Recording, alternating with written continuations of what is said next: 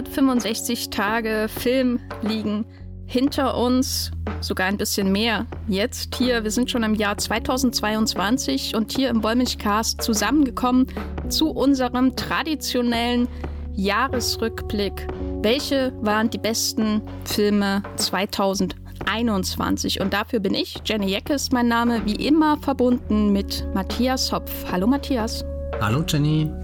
Wir werden im Folgenden jeweils unsere Top 10 präsentieren. Es gibt wenige Regeln dafür, vor allem sind Kinostarts völlig irrelevant. Eins sei euch aber versprochen, wir werden nicht spoilern. Anders als in anderen Podcasts, falls es doch dazu kommen sollte, dass aus irgendeinem Grund ein wichtiges Handlungsdetail verraten werden muss, um zu erklären, wie großartig derjenige Film ist, dann wird das natürlich vorher gesagt und ihr könnt dann einfach vorspulen. Viel Spaß mit diesem Podcast.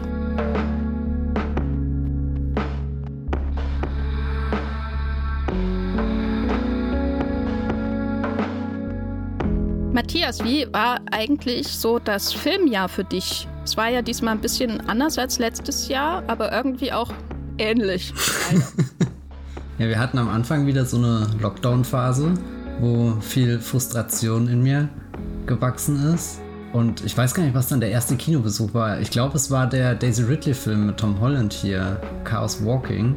Das war so mein erster Freiheitsschlag 2021. Aber es gab ja auch davor so ein paar Filme, die sehr gut meine Corona-Stimmung zusammengefasst haben. Ich muss da jetzt vor allem an Zack Snyder's Justice League denken, weil das tatsächlich auch der Film ist, den ich dieses Jahr als letztes, also letztes Jahr als letztes gesehen habe. Am 31. nochmal vier Stunden in die Welt von Zack Snyder hineinbegeben. Von, von 22 Uhr bis 2 Uhr oder wie hast du das gemacht? Ja, nee, so clever habe ich es nicht getimt. Es gibt ja auf Twitter dann auf einmal irgendwie tausend Filme, die du dann und dann starten musst, damit Punkt 12 das und das passiert. Ist das schon immer so ein Meme gewesen oder, oder haben die Leute... Ich glaube nicht, aber, aber, was mir auf jeden Fall gefehlt hat, war die Anzahl der Love Diaz Filme, die man einen Tag vorher beginnt, um dann rechtzeitig 0 Uhr fertig zu sein. okay, ja. Ja, nee, ich habe den einfach angemacht und geguckt, was passiert, einfach weil ich so eine Sehnsucht nach nach der Musik hatte, also sowohl der, der komponierte Filmscore als auch die paar Songs, die er drin hat, die, die, die haben was sehr Schweres und Trauriges, aber gleichzeitig auch was Erlösendes in ihrer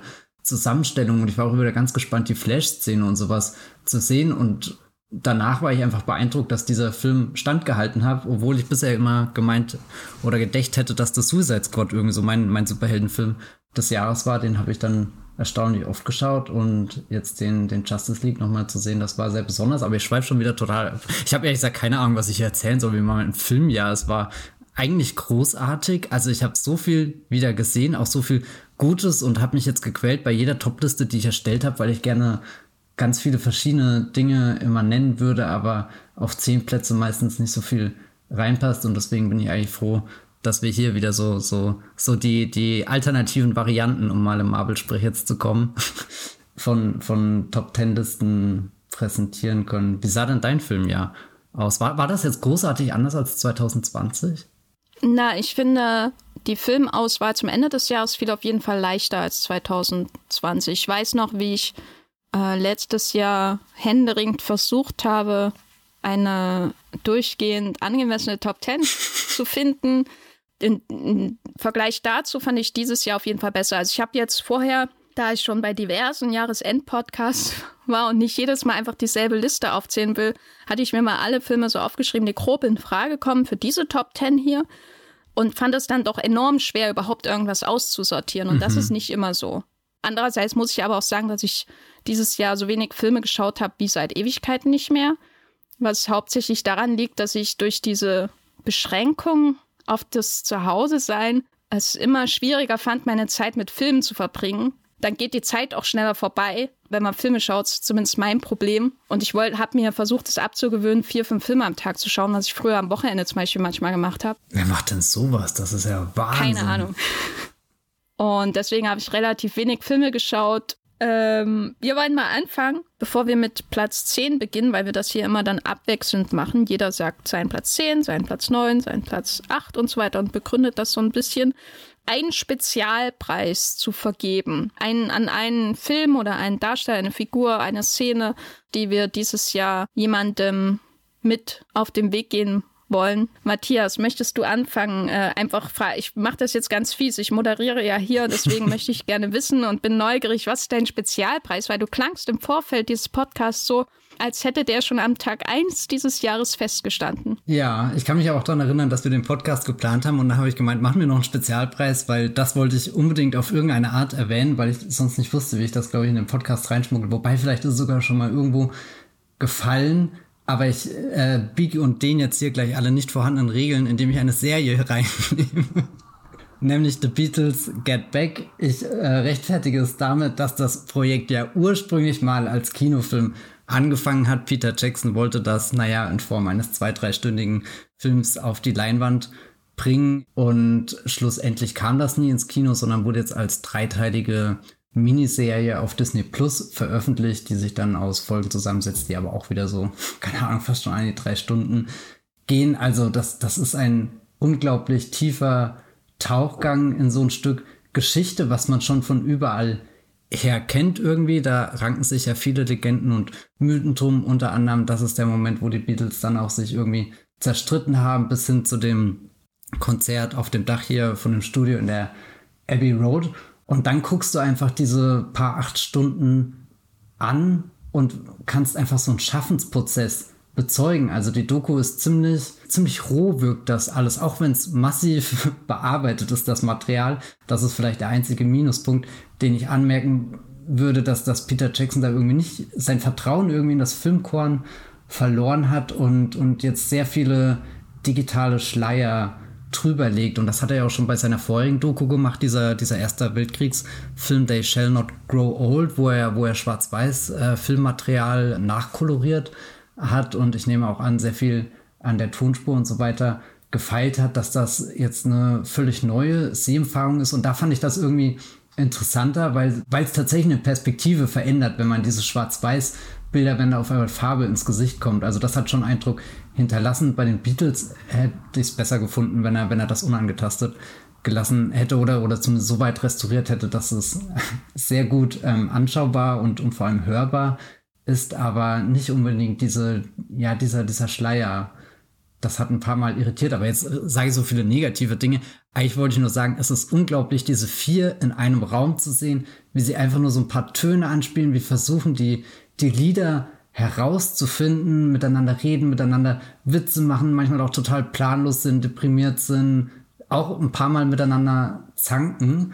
Und du, du bist da drin, bist dabei, schaust das alles an und dann kommt der Moment, wo sie es aufs Dach gehen und endlich die Songs spielen. Und dann schreien sie dieses Don't Let Me Down raus. Und das ist einer der, der, der größten Momente, die ich dieses Jahr irgendwo erlebt habe, wenn, wenn Paul McCartney da oben steht und nochmal ansetzt und nochmal dieses Don't Let Me Down und das fühlte sich wirklich unglaublich an.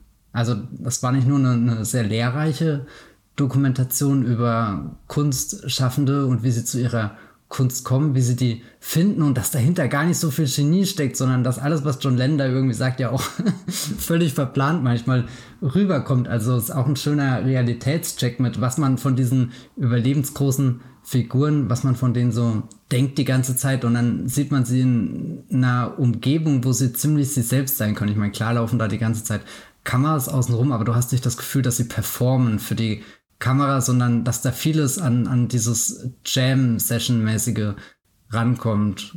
Und das war eine unglaubliche Reise. Ich glaube, du hast es auch gesehen, gell? Ja, wichtige Frage. Wer ist dein liebster Beatle nach der Dokumentation? Gute Frage. Wir müssen auch noch irgendwann klären, welcher Beatle welcher Hobbit ist. Kann ich mich dran erinnern. Das, das war auch noch offen hier in, in den vielen Wollmilchcast-Diskussionen. Ich hätte immer gesagt, mein Lieblingsbeatle ist John Lennon, aber auch nur, weil ich nie groß drüber nach gedacht habe und jetzt dieses Jahr zwei Beatles-Begegnungen. Einmal haben wir ja auch hier im Podcast äh, intensiv über A Hard Day's Night gesprochen, den, den allerersten Beatles-Kinofilm und dann jetzt eben diese acht Stunden. Und ich befürchte, es ist Paul McCartney geworden. Nein. Es, ich fühle mich irgendwie ganz furchtbar, aber irgendwie schon. und vielleicht liegt es aber auch wirklich an diesem, diesem wirklich grandiosen Finale, was ja auch aufgezogen ist wie so ein Thriller irgendwie. Die Beatles stehen da oben, machen Musik, unten stehen die Menschen, es wird immer eine größere Traube, dann kommt aber die Polizei und versucht in das Gebäude einzudringen und geht irgendwie so von Stockwerk zu Stockwerk höher. Da, da ist schon so ein Countdown. Also irgendwo spürst du, das ist das letzte Beatles-Kapitel, was wir gerade sehen. Und dann steht er immer noch da oben und ist so verliebt in diesen Song, den sie gerade geschrieben haben. Also das, das finde ich das Fantastischste an dieser, dieser Doku. Das, also so, weil, weil eigentlich könnten die ja sagen, ja klar, wir schreiben hier jetzt den den nächsten Hit und vielleicht ist das gar nichts Besonderes mehr. Aber der, der brüllt das dann mit so einer Wucht raus, wobei brüllen jetzt auch wieder so ein aggressives Wort ist, aber einfach, wo du sehen kannst, das sind die, die Künstler verliebt und das, was sie gerade geschaffen haben und das ist so unglaublich anzuschauen. Äh, ich übergehe das mal und äh, gehe über zu wirklich großer Kunst. mein, mein Spezialpreis hier in diesem Jahresrückblick bekommt und zwar der Film Skylines. Mhm. Äh, der dritte Teil in der großen Skyline-Franchise. Äh, der ist dieses Jahr im deutschen Heimkino erschienen und ich habe ihn auch erst dieses Jahr geschaut. Falls ihr es nicht wisst, es gibt da diesen Film Skyline von 2010 oder so, den ich persönlich nie gesehen habe. Und der kam und der war relativ erfolgreich und irgendwie hat er aber ganz schlecht Kritiken bekommen und nie wieder wurde darüber geredet. Und dann kam vor ein paar Jahren ein Sequel, das eigentlich nur geringfügig etwas mit dem Original zu tun hatte und das hieß Beyond Skyline. Und das fand ich schon richtig toll. Das ist für mich immer noch der beste Film von den, äh, die ich da gesehen habe. Weil der hatte die geniale Idee, was wäre, wenn wir eine Alien-Invasion mit Martial Arts verbinden?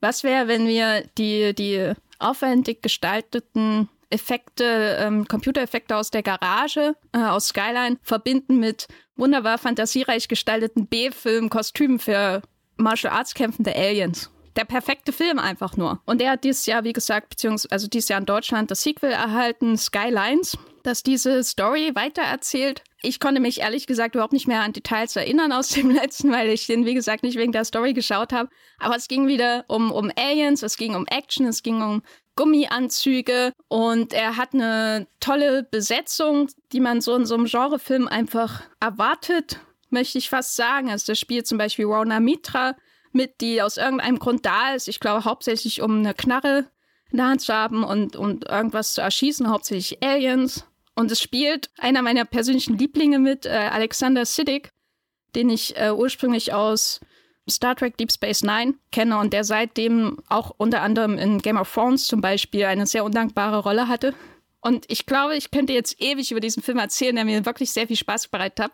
Aber ich fasse den Charme dieses wirklich auch sehr gut inszenierten Actionfilms mal so zusammen, dass es eine Szene gibt, in der Alexander Siddig in dieser Zukunftsvision in einem Raumschiff auf einem fremden Planeten ist. Und dann holt er so einen Western-Revolver raus, wo man denkt, ja, sie hatten wahrscheinlich kein Geld für was anderes. Aber es passt doch irgendwie perfekt in diesen Film, der, wie gesagt, kein betonter Trash ist oder sowas, ganz und gar nicht, sondern einfach ein sehr liebevoll gestalteter Science-Fiction-Film mit äh, Nahkampf Action und es hat mir sehr, sehr viel Spaß bereitet. Sowas hätte ich dieses Jahr, glaube ich, gern noch mehr gesehen, aber bisher nicht gefunden. Deswegen empfehle ich an dieser Stelle nochmal extra Skylines, nachdem ich letztes Jahr den Clint Eastwood-Film über den Bombenanschlag hier in Atlanta empfohlen hatte, dachte ich, empfehle ich dieses Mal was, was noch äh, größere Kunst ist. Wer fängt denn jetzt an mit der Top 10? Ja, ich weiß nicht. Wollen wir so weitermachen in dem Rhythmus? Ja, mach mal. Dann kann ich noch googeln, was ich über den anderen Film sage.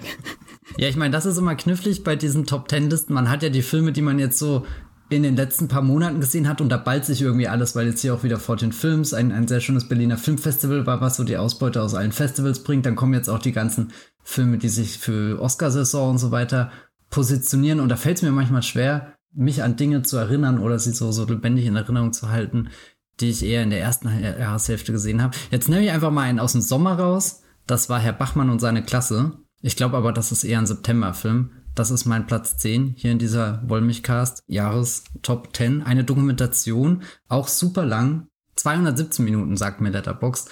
Ähm, Maria Speth hat den Film gemacht und dreht sich um den Herr Bachmann, ein Lehrer an einer Schule, in der sie viele Kinder mit äh, Migrationshintergrund drin sind. Das ist so eine Art Sonderklasse, wo halt besonders eben darauf geachtet wird, wie man die besser fördern kann, besser auf sie zugehen kann, dass sie nicht eben durch das Raster des Schulsystems fallen, was irgendwie steif nach Noten geht und Notenschnitten und wo vermutlich in den meisten Fällen über die Persönlichkeiten der Kinder drüber geschaut wird. Und das ist dann eben ganz erstaunlich, sich damit in den Unterricht hineinzusetzen und so ein fast schon so ein zu perfektes Bild von einem Lehrer irgendwie zu bekommen, der, der komplett den, den Idealen verschrieben ist, die ich mit dem Beruf verbinden würde, obwohl er genau weiß, dass er in einem riesengroßen System nur ein ganz kleines Zahnrad ist. Aber zu keiner Sekunde dieser über 200-minütigen Doku lässt er Zweifel daran aufkommen, dass das, was er da schaffen kann, zusammen mit den Kindern, dass das irgendwie keinen Wert haben könnte, sondern selbst die, den kleinsten Fortschritt, den er irgendwie ausmachen kann, beobachten kann und überhaupt, dass er diese Fortschritte erkennt, ist für ihn schon quasi wert, dass er überhaupt aufsteht und, und dieses Erkennen ist was ganz Wichtiges, dass da vorne ein Lehrer sitzt, der dich wirklich anschaut, der dich wirklich sieht und im Endeffekt sogar noch tiefer zu dir vordringt, als du es dann selber vermutlich in dem Moment als Schüler, Schülerin weiß, das war wirklich eine, eine sehr hoffnungsvolle, aufbauende Kinoerfahrung, sehr nüchtern gestaltet. Vielleicht auch ein bisschen mein äh, Freddy Wiseman-Ersatz dieses Jahr, wenn die Kamera lange in irgendwelchen Räumen drinne steht und beobachtet, wo Menschen halt gerade das machen, was sie machen, weswegen sie in diese Räume kommen. Da war, glaube ich, City Hall der letzte äh, Wiseman, den ich im Kino geschaut habe, der natürlich in einer ganz anderen Umgebung zugange war, aber jetzt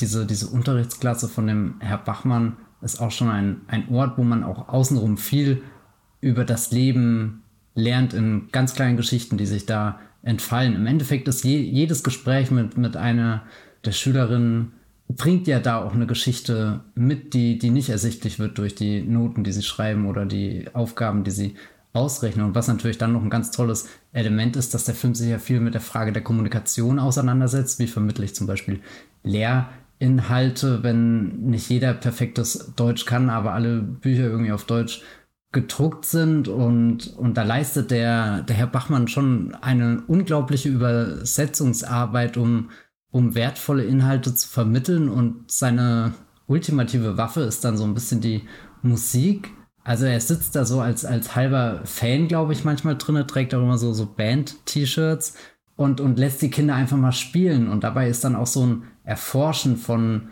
sich selbst, ein Erforschen von einem Miteinander. Mal macht es irgendwie Spaß, einfach auf die Trommel zu hauen und sich zu hören, aber noch viel toller ist es, wenn man dann merkt, wie aus verschiedenen Richtungen irgendwie dann doch ein Song entsteht. Und das fand ich auch sehr, sehr, sehr schön zu beobachten. Gut, dann mache ich mal direkt weiter. Ja. Mein Platz 10 ist The Lost Daughter mhm. von Maggie Gyllenhaal. Ihr Regiedebüt, wie ich mich bei ähm, Wikipedia nochmal bestätigen konnte hier. Nach einem Roman von äh, natürlich Elena Ferrante äh, läuft bei Netflix und ist ein Film, der einen den Urlaub verleidet, würde ich sagen. Genau das Richtige, wenn man aus Verantwortungsgefühl zu Hause bleibt über Silvester. Ähm, und äh, ich musste, muss auch sagen, also man kann jetzt endlos darüber reden, dass das ein sehr sensibles Drama ist über eine Frau, die äh, mit ihrer frühen Schwangerschaft äh, beziehungsweise ihrer frühen Mutterschaft von zwei Töchtern überfordert war und sie wird bis heute von der Schuld verfolgt, äh, dass sie nicht ausreichend für diese da war einfach. Da kann ich jetzt auch sehr lang drüber reden, wie toll das alles dargestellt ist, wie einfühlsam wie zwiespältig, wie wenig klare Antworten auf viel komplizierte Fragen es gibt in diesem Film. Aber ich muss zuallererst sagen, das, was mich wirklich getroffen hat, war diese Perspektive der Urlauberin, die da hineinkommt in diese griechische Idylle, ne? Dieser Strand ist da und man hat diesen einen Typen, der eigentlich nicht viel zu tun hat und deswegen dreimal vorbeikommt, um zu fragen, ob man nicht noch ein Wasser will und man fühlt sich so richtig gebauchpinselt. Man hat diese wunderschöne Ferienwohnung mit Blick aufs Meer und naja, nachts sind da manchmal irgendwelche Käfer auf der, die bluten auf dem Kopfkissen nebenan, aber das geht ja noch. Das kann man ja alles ertragen. Auch Ed Harris, der sich irgendwie in der Bar ranmacht und so. Das ist alles noch erträglich. Aber dann kommen andere Touristen, die einfach nur total nervig sind. Vielleicht sind sie irgendwie mafiös organisiert, vielleicht sind sie alle gewalttätige Psychos, die einem beim Weg durch den Wald äh, mit irgendwelchen Dingern bewerfen Ähm, natürlich, sie sehen aus wie Dakota Johnson, das hat auch immer Vorteile, aber irgendwie ist das alles total unheimlich und sie nerven einfach. Sie haben lautschreiende Kinder, sie verhalten sich furchtbar und dann geht man ins Kino und da sind da laute Typen die ganze Zeit, wenn man irgendwie diesen europäischen Kunstfilm schauen will. Und ich saß da, da als ich diesen Film gestern Abend geschaut habe und dachte, Olivia Colman, ich habe mich dir noch nie so nah gefühlt. Mhm. Und ähm, das klingt jetzt alles etwas banal, aber das, was den Film wirklich auszeichnet, ist, dass man in diese Idylle hineinsteigt mit ihr, die da Urlaub macht, diese Professorin, alleine vor diesem glasklaren blauen Wasser. Aber man hat schon sehr, sehr früh ein Grundgefühl, das unglaublich unangenehm ist. Man weiß, bevor man es überhaupt aussprechen kann oder bevor man es überhaupt definieren kann, bevor man Worte dafür findet, dass da irgendwas nicht stimmt. Und es wird immer schlimmer, je mehr von dieser Großfamilie aus Queens dann auftaucht an diesem Strand. Aber auch ganz unabhängig von diesen anderen Touristen schwebt über diesem Film so ein erdrückendes Gefühl, dass alles falsch läuft, obwohl alles so perfekt aussieht. Man kann es auf ihr Leben beziehen, man kann es auf die Gesellschaft oder auf die gesellschaftlichen Erwartungen an eine Mutter beziehen, die dieser Aufgabe offensichtlich nicht so gewachsen war, wie es von ihr erwartet wurde und die aber gleichzeitig auch dadurch völlig unangemessenen Erwartungen ausgesetzt war. Die Mutterschaft, die, die Fürsorge für ihre beiden Töchter und die Karriere unter einen Hut zu bringen und so weiter und so fort, das ist alles hochkomplex und alles lässt sich immer wieder zurückführen auf dieses Grundgefühl, dass hier etwas nicht stimmt. Und dieser Film fühlt sich halt deswegen auch stellenweise an wie ein Thriller, obwohl eigentlich nur geredet wird. Und dann gibt es aber immer so Momente, wo was kurz explodiert, so in diesen Dialogen. Und man denkt, wie weit geht das eigentlich noch? Wie weit kann das noch gehen? Und das ist einfach Ergebnis einer brillanten Inszenierung. Dieser Film wirkt nicht wie das Debüt von einer Regisseurin, sondern er wirkt wie der fünfte Film oder sechste Film von einer Regisseurin. Und der ist so souverän, so genau, äh, mit nur, würde ich sagen, einen einzigen Fehltritt. Und zwar der letzten Einstellung, nachdem man schon den Regie-Credit gesehen hat. Ähm, die hat mich sehr gestört. Da habe ich einen Stern abgezogen dafür. Was? Aber ich sage nicht, was es ist. Okay.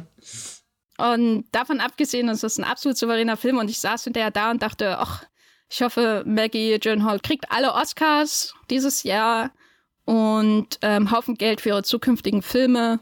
Und ich freue mich, was er als nächstes macht. Und deswegen ist äh, The Lost Daughter äh, mein Platz 10. Auf alle Fälle ist jetzt Dakota Johnson nach A Bigger Splash und dem die, die Albtraumkönigin der entspannten, aber dann doch sehr ungemütlichen Urlaubsfilme. Ja, wenn sie irgendwo in, uh, an einem Strand steht und die Sonne scheint, dann weißt du, es geht alles bergab. Dagegen ist Suspiria wirklich eine Party. Also, also ich fand ernsthaft Suspiria entspannender als The Lost Daughter. Auf jeden Fall. Äh, Matthias, was ist äh, dein Platz 9? Ich brause mit einem Aston Martin auf meinem Platz 9 ein Film, auf den ich mich gefreut habe, auch sehr lange gefreut hat, weil er ja mehrmals verschoben wurde aufgrund der Pandemie.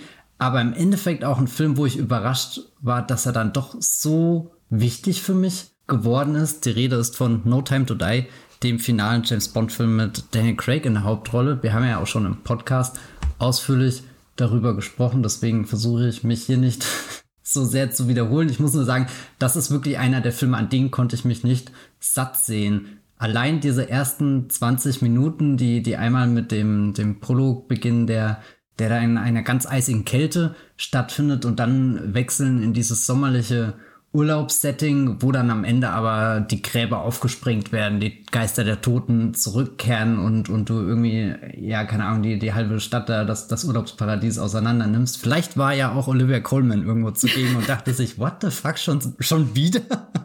So viel Lärm, was soll das denn jetzt? Hier kann man nicht mal in Ruhe ein Buch lesen. Und dann macht dieser James Bond-Film etwas, also so einen Moment habe ich selten im Kino erlebt, wo ich das Gefühl habe, Cary Fukunaga hier, der Regisseur, hat da was geschaffen, was, was fast schon über seiner, seiner Liga ist. Also so, so, so einen ganz großen Kinomoment, wo ich gar nicht beschreiben soll, in, in was der sich messen lässt. Und wenn ich die Szene jetzt erzähle, lacht ihr wahrscheinlich alle, aber es ist Madeline Swan und James Bond befinden sich dann da auf der Flucht am Ende des Openings und rennen einmal über die Gleise und du siehst auf die, die Sonne knallt rein und die eine Hälfte ist halt direkt in dieser prallen Sonne und die andere Hälfte ist im Schatten und einfach diese, diese, die Kamera gleitet mit ihnen, wie sie das überqueren, so richtig in der Aktion, in dieser Fluchtbewegung drin. Dann stehen sie am Bahngleis und ich habe fast das Gefühl, oh Gott, ist das das Ende von Phoenix? Sie umarmen sich, schauen sich an, sie steigt in den Zug, äh, keine Ahnung, schüttelt noch den Kopf irgendwie und, und dann, dann siehst du, wie sie im Zug nachrennt, wie, wie er am Gleis steht, der Zug fährt, alles ist in Bewegung irgendwie, das, das Gleis im Hintergrund verschwimmt und dann kommen die paar Punkte rein, wie sie schon bei Dr. No irgendwie zu sehen waren und dann setzt dieser wirklich, mittlerweile muss ich sagen, perfekte Billie Eilish Bond-Song ein. Also den, den Bond-Song ohne diesen Film zu sehen, ist eine Sache, aber zu erleben, wie dieser, der, der Schmerz des Liedes dann mit dem Schmerz des Films zusammengeht, das sind, das ist vielleicht eine Minute, das ist absolute Kinoperfektion für mich und vermutlich eine Szene, über die meisten Menschen nicht mal eine Sekunde nachdenken. Aber jedes Mal, wo ich den Film geschaut habe, konnte ich es nicht erwarten, dass dieser Moment kommt, weil, ja, ich weiß nicht, so bin ich einfach fassungslos, wie das passiert. Ich kann es gar nicht rational erklären. Das ist wirklich meine, meine Lieblingsstelle in diesem Film geworden, ob der, obwohl er tausend andere Standout-Momente hat, die man, die man eher abfeiern kann. Also angefangen, äh, weiß nicht, bei dem, dem großartigen Anna de Amas Auftritt in, in Kuba, was so mit einer der, der explosivsten Action-Szenen in dem Film ist, bis hin zu dem sehr, sehr, sehr emotionalen Ende. Also der, der bietet einiges, viele tolle Schauplätze, Konstellationen, wo Figuren aufeinandertreffen, wo ich auch das Gefühl hatte, da werden die, die vorherigen James Bond-Jahre mit Daniel Craig nochmal ganz toll zusammengeführt. Aber ich komme immer wieder auf diese eine Szene zurück und das ist, ja, ich weiß nicht, manchmal wundere ich mich selbst darüber, aber das Liebste, was ich gerade einfach machen würde, einen Laptop zuklappen und sie mir anschauen. Jenny, kannst du das nachvollziehen? Weißt du überhaupt, von welcher Szene ich rede? Also ich kann mich an den Bahnhof erinnern. Ja, das ist doch schon mal gut. Äh, ich mag Bahnhöfe. Da, da kommt auch manchmal ein Zug eingefahren, was einfach schon phänomenal sein kann. Ja. Ich mag Bahnhöfe auf jeden Fall lieber als Fabriken. Insofern finde ich die Bahnhofsszenen in No Time to Die auf jeden Fall besser als die Fabrik-Action-Szenen in Matrix Resurrections, die ich natürlich auch mochte. Die, die Lumières haben äh, meinen Filmgeschmack äh, grundlegend geprägt. Ja, also ich sehe schon, wir waren auch dieses Jahr einfach in einem Kino-Kino-Jahr wieder ganz zu den Basics zurück. Ja, nee, ich glaube, damit äh, beschließe ich meine kurze Ausführung von No Time to Die auf Platz 9. Und ich glaube, insgeheim hätte ich noch ein bisschen weiter vorgetan in der Liste, aber dann wirkt sie, glaube ich, nicht mehr so prätentiös, wenn ich diesen Mega-Blockbuster einfach auf Platz 2 setze oder so. Hm. Also meinst du jetzt damit, dass nicht ähm, achtmal Dune kommt jetzt? Ich, ja, ich befürchte, Dune hat, hat nicht den, wie sagt man, den, den Cut geschafft. Nee, also Dune habe ich überlegt, ob der einen Platz finden könnte. Und ich habe eigentlich versucht, einen Ausgleich zu schaffen zwischen großen und kleinen Filmen. Also hier tauchen schon noch so ein paar Blockbuster auf und Dune ist dann von den Blockbustern dann doch der, wo ich am wenigsten emotional mich wiedergefunden habe, weiß nicht, mit dem ich am wenigsten verschmolzen bin. Also eher ein Film, den ich bewundere und ich habe ihn jetzt vor ein paar Tagen auch nochmal gesehen und wie wieder die Stimmung am Anfang aufgebaut wird. Davon bin ich auch ein sehr großer Fan, aber ich muss dann gestehen, er knickt dann doch immer wieder ein bisschen ein, nachdem er sich da einmal so richtig gewaltig entlädt. Aber schon definitiv ein wichtiger Film des Jahres, aber kein Top Ten Film. Mach mal, mach mal du weiter. Was ist dein Platz 9? Also mein Platz 9 habe ich auch so ein bisschen gewählt, damit er ähm, so ein bisschen reflektiert, was mich dieses Jahr bei Filmentdeckung so interessiert hat. Ich habe mich dieses Jahr recht viel mit, ähm, also viel für die Verhältnisse meines Filmjahres, was eigentlich wenig ist, äh, mit dem Kino des indischen Subkontinents beschäftigt. Es nicht der einzige Film aus den Kinos des indischen Subkontinents in dieser Top 10. Aber einer, der recht frisch ist, den habe ich nämlich an, ähm, am 31.12. geschaut. Der heißt Kanan. Äh, K-A-R-N-A-N ist ein Film aus der ähm, tamilischen Filmindustrie.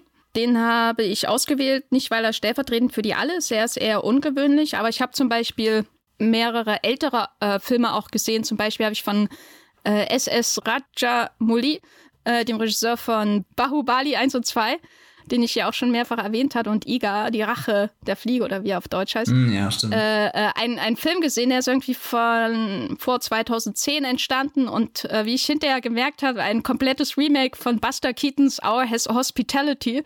Und der war so ähm, süß und vorzüglich. Und äh, ich habe viele andere Filme gesehen, die leider nicht alle aus dem Jahr 2021 waren, die mir gefallen haben. Aber Kanan ist aus dem Jahr 2021, deswegen ist er jetzt hier in der Liste. Es ist ein tamilischer Film, das heißt kein Bollywood in dem Sinne, sondern aus einer anderen Filmindustrie. Und es ist ein Film über im Grunde ein Dorf, das keine Bushaltestelle hat. Das ist die Story. Die Hauptfigur, die von Danush gespielt wird, ist so ein Junge aus diesem Dorf, der wie viele andere junge Leute in diesem Dorf keine Perspektive hat, weil, vereinfacht gesagt, wieso sollst du auch zur Universität kommen, wenn du nicht mal einen Bus hast, der dich dahin bringt. Denn dahinter steckt so ein größeres Problem. Der Film spielt in den 90er Jahren. Damals gab es Ausschreitungen in Tamil Nadu, also in diesem Bundesstaat von Indien zwischen verschiedenen Kasten, weil die eine eben von der anderen diskriminiert wurde, weil es eben auch zu solchen großen sozialen Unterschieden kam. Und das steckt hier alles auch in diesem Film drin.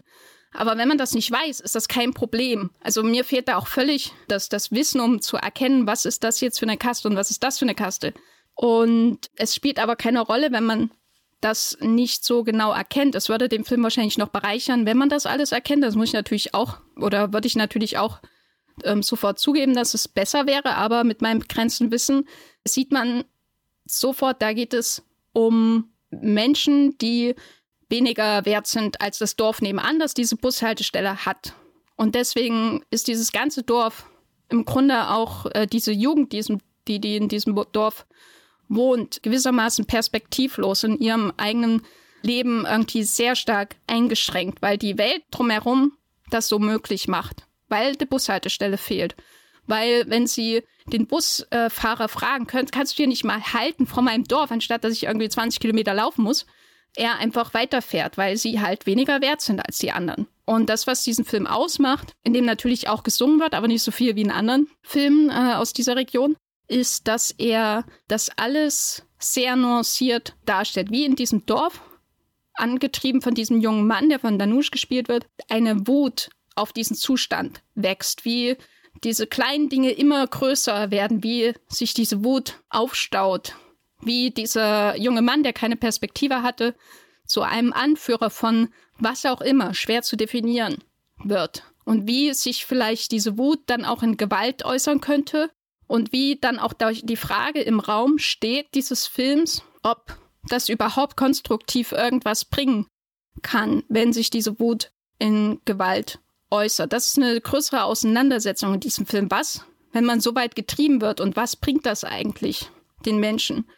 Und was den Film auszeichnet, der so ein offenes politisches Thema natürlich hat, ist, dass er sehr stark in der Bildsprache an weniger abstrakten Dingen interessiert ist. Er ist, arbeitet sehr viel mit Natur, Metaphorik, viele Reaction-Shots von Tieren, bin ich immer dafür, aber auch eher in poetischer Art und Weise umgesetzt, die die vielen Tiere, die eine symbolische Bedeutung haben in diesem Film, die diese Welt, in der diese Menschen leben, die dieses Dorf mit bevölkern neben den Menschen, die das einfach anreichern. Also es sind nicht einfach unterdrückte Leute, die leiden, sondern es ist einfach so ein reichhaltiger Mikrokosmos, den wir hier sehen, voller Menschen mit Humor und mit Problemen und mit Meinungen und mit unterschiedlichen Meinungen, vor allem auch über den Zustand, wie man ihn vielleicht ändern kann, ob man ihn ändern kann. Und das wirkt einfach so unglaublich lebendig und schön. Und dann hat man gleichzeitig diese Bewegung hin zu der wachsenden Wut. Und man weiß da, äh, im schlimmsten Fall geht es halt alles ganz furchtbar aus. Und das hat mich schon sehr begeistert. Vor allem, weil ich immer wieder überrascht bin, wie diese Kinos in Indien, die ich jetzt beileibe nicht alle irgendwie abgegrast habe in diesem Jahr, es schaffen, äh, Musik und Gesang zu verbinden mit Politik und politischen Themen und einer sehr, wie gesagt, symbolischen Bildsprache, wie da die Realität in die Symbolik übergeht, weil die Songs natürlich auch über allem stehen. Das ist nicht so, dass die Leute laufen und dann plötzlich anfangen zu singen, sondern man hat dann hier in diesem Film eher das Gefühl, da, da ist ein ganzer Chor da, der das kommentiert, was hier geschieht, wie in einem griechischen Theaterstück. Und es wird halt wirklich gesungen durch diesen Chor. Und wie das alles verbunden wird und dann ist doch ein kohärenter Film, das finde ich immer sehr bemerkenswert. Das ist eben wirklich was ganz anderes als wir, sag ich mal, in unseren europäischen oder amerikanischen Kinos gewohnt sind. Und das fand ich dieses Jahr einfach sehr schön, das zu entdecken. Und deswegen habe ich Kanan aus dem Jahr 2021 immerhin in diese Liste gepackt. Auf Platz 9. Was ist dein Platz 8, Matthias? Hier landet ein Film, der auch ein, ein, ein sehr großer Teil von meinem Leben 2021 war, von dem ich auch nicht dachte, dass er so groß werden wird. The Green Knight von David Lowery. Ein Regisseur, den ich sehr zu schätzen weiß und von dem ich aber immer auch ein bisschen dachte, ich habe vielleicht schon seinen besten Film gesehen. Er hat ja hier unter anderem ähm, Ghost Story gemacht, den ich ganz wundervoll fand, als ich ihn damals gesehen habe, aber auch gestehen muss, es ist nicht der Film, der sie am stärksten in seiner Gesamtheit in der Erinnerung hält, sondern eher durch einzelne Szenen. Und dann ist das natürlich auch der Regisseur, der den maßlos unterschätzten Pete's Dragon gemacht hat. Vielleicht einer der besten Disney Live-Action-Filme, die in den letzten 10, 20 Jahren irgendwie kam und jetzt wagt es sich da an einen, einen Film, der, der eine große Artus-Sage sein könnte, aber doch nur irgendwie von dem Dude nebendran erzählt, über den, der, der sonst nie verfilmt wird. Und ich habe mir oft den Trailer angeschaut und fand ihn irgendwie beeindruckend, aber dachte, naja, das könnte halt jetzt auch sein erster richtig gewöhnlicher Film werden. Und der gewöhnlichste ist vielleicht sogar auf den ersten Blick der Pete Stricken, aber der hat dann trotzdem noch so eine tiefe emotionale Ebene, die ihn schon wieder von, von all den anderen Sachen in dieser Größenordnung unterscheidet. Und dann habe ich The Green Knight gesehen und war so in seinen Bann gezogen, dass das einer der wenigen Filme ist, die ich dieses Jahr direkt ein zweites Mal im Anschluss geschaut habe.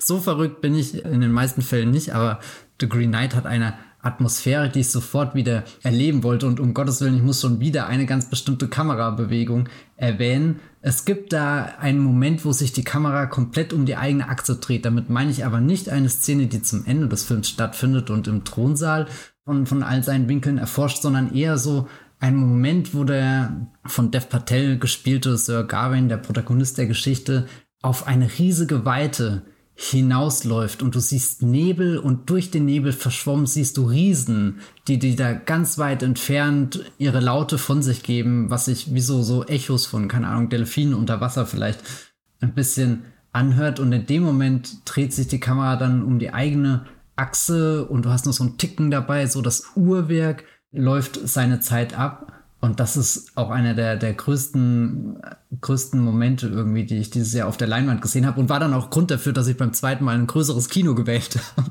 weil ich ihn das erste Mal in einem Rollbergsaal geschaut habe. Und das sind nicht die größten Leinwände, das ist natürlich ein sehr schönes Kino, aber nicht die größten Leinwände. Und dann bin ich für die zweite Vorstellung ins International gefahren, was eigentlich eine, eine riesengroße, sagenhafte Leinwand ist. Und habe hab die Karte gelöst, um, um diese paar Sekunden nochmal zu erleben, habe aber auch die restlichen Minuten des Films nicht be reut, weil der ganz viele tolle Gedankenanstöße gibt, so was seine eigene Handlung angeht, aber was ihn auch so als, als Film in dieser aktuellen Filmlandschaft interessant macht, wo wir ganz viele Superheldengeschichten haben, die zwar oft Zweifel in den Raum stellen, aber dann doch erstaunlich gut darin sind, diese Zweifel aufzulösen und Heldentaten heraufzubeschwören. Und jetzt hast du hier einen Protagonisten, der auch davon träumt, mal so einer dieser Helden zu sein, die wirklich in Camelot an der großen Tafelrunde sitzen und eine Geschichte zu erzählen haben. Aber der Sir Garwin hat da am Anfang, ja, der Sir Garwin, sage ich, der Garwin einfach nur, ist ja noch kein Sir, hat noch nichts zu erzählen und, und wittert dann aber die Chance, dass das der Weihnachtsabend sein könnte, wo er in die Geschichtsbücher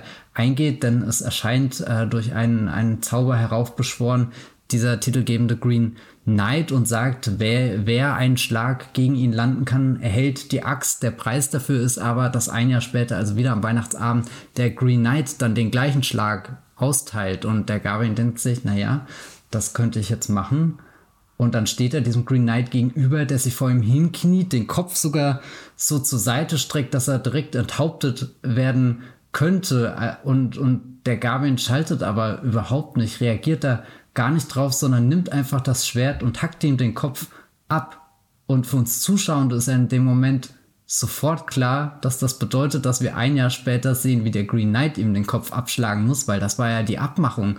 Und trotzdem existiert bei dem Gavin da ein, oder, oder es existiert eben kein Moment der Erkenntnis, sondern eben ein langes sich ähm, er, er drückt sich sehr lange vor den Konsequenzen her, bis er dann am Ende trotzdem aus, ja, weiß nicht, einem Gefühl von, von Ehre, von Schicksal, Bestimmung sich auf den Weg zu dem Green Knight äh, macht und, und diese Odyssee nimmt einen großen Teil des Films ein. Da hat er dann rätselhafte, nachdenkliche, mysteriöse Stationen, wo er Leuten begegnet, die ihm vielleicht weiterhelfen, die ihn vielleicht aber auch nur noch in tiefere Ungewissheit stürzen. Also er versucht da was Klares für sich in seinem Leben zu finden, aber das Klarste, was er sieht, ist dann das, wie sein Leben verlaufen würde, würde er versuchen, dem Green Knight und, und dieser letzten Konsequenz, diesem letzten Schlag zu entkommen. Und, und da hat der Green Knight, also der Film, dann eine Montage drin, die hat mich wiederum sehr stark an eine Ghost Story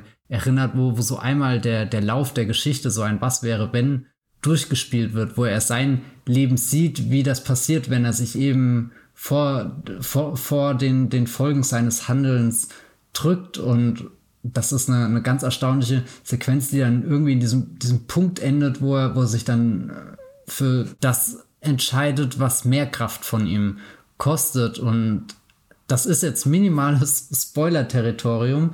Deswegen markiere ich das mal hier ganz kurz für alle, die den Film noch nicht gesehen haben. Aber es ist eine, eine wirklich ganz starke Szene, dass er am Ende eines Films gibt es keinen kathartischen Moment, es gibt keine große Heldentat, sondern es gibt nur Dev Patel, der, der völlig fassungslos irgendwie den Green Knight anschaut und fragt, ja, war das jetzt alles? Weil er insgeheim hofft, dass noch irgendwas passiert, was in all diesen anderen großen Heldengeschichten auch passiert. Irgendein Deus Ex Machina Moment, irgendwas, was ihm die Bestätigung gibt, dass er größer ist, als dass er wirklich ist. Irgendwas, das den Green Knight überlistet oder der Green Knight noch, noch eine Hintertür auspackt, die da irgendwie in dieser Abmachung, in diesem Pakt verankert ist. Irgendwas, was passiert, was diesen Film noch herumreißt und ihn nicht in ein sehr zermürbendes Ende stürzt und dann sagt der Green Knight ganz, ganz trocken, ja, nee, das ist es. Was, was soll da noch sein? Das war doch von Anfang an klar und also so einen Film im Kino zu sehen, wo ja sonst immer alles mit einer sehr großen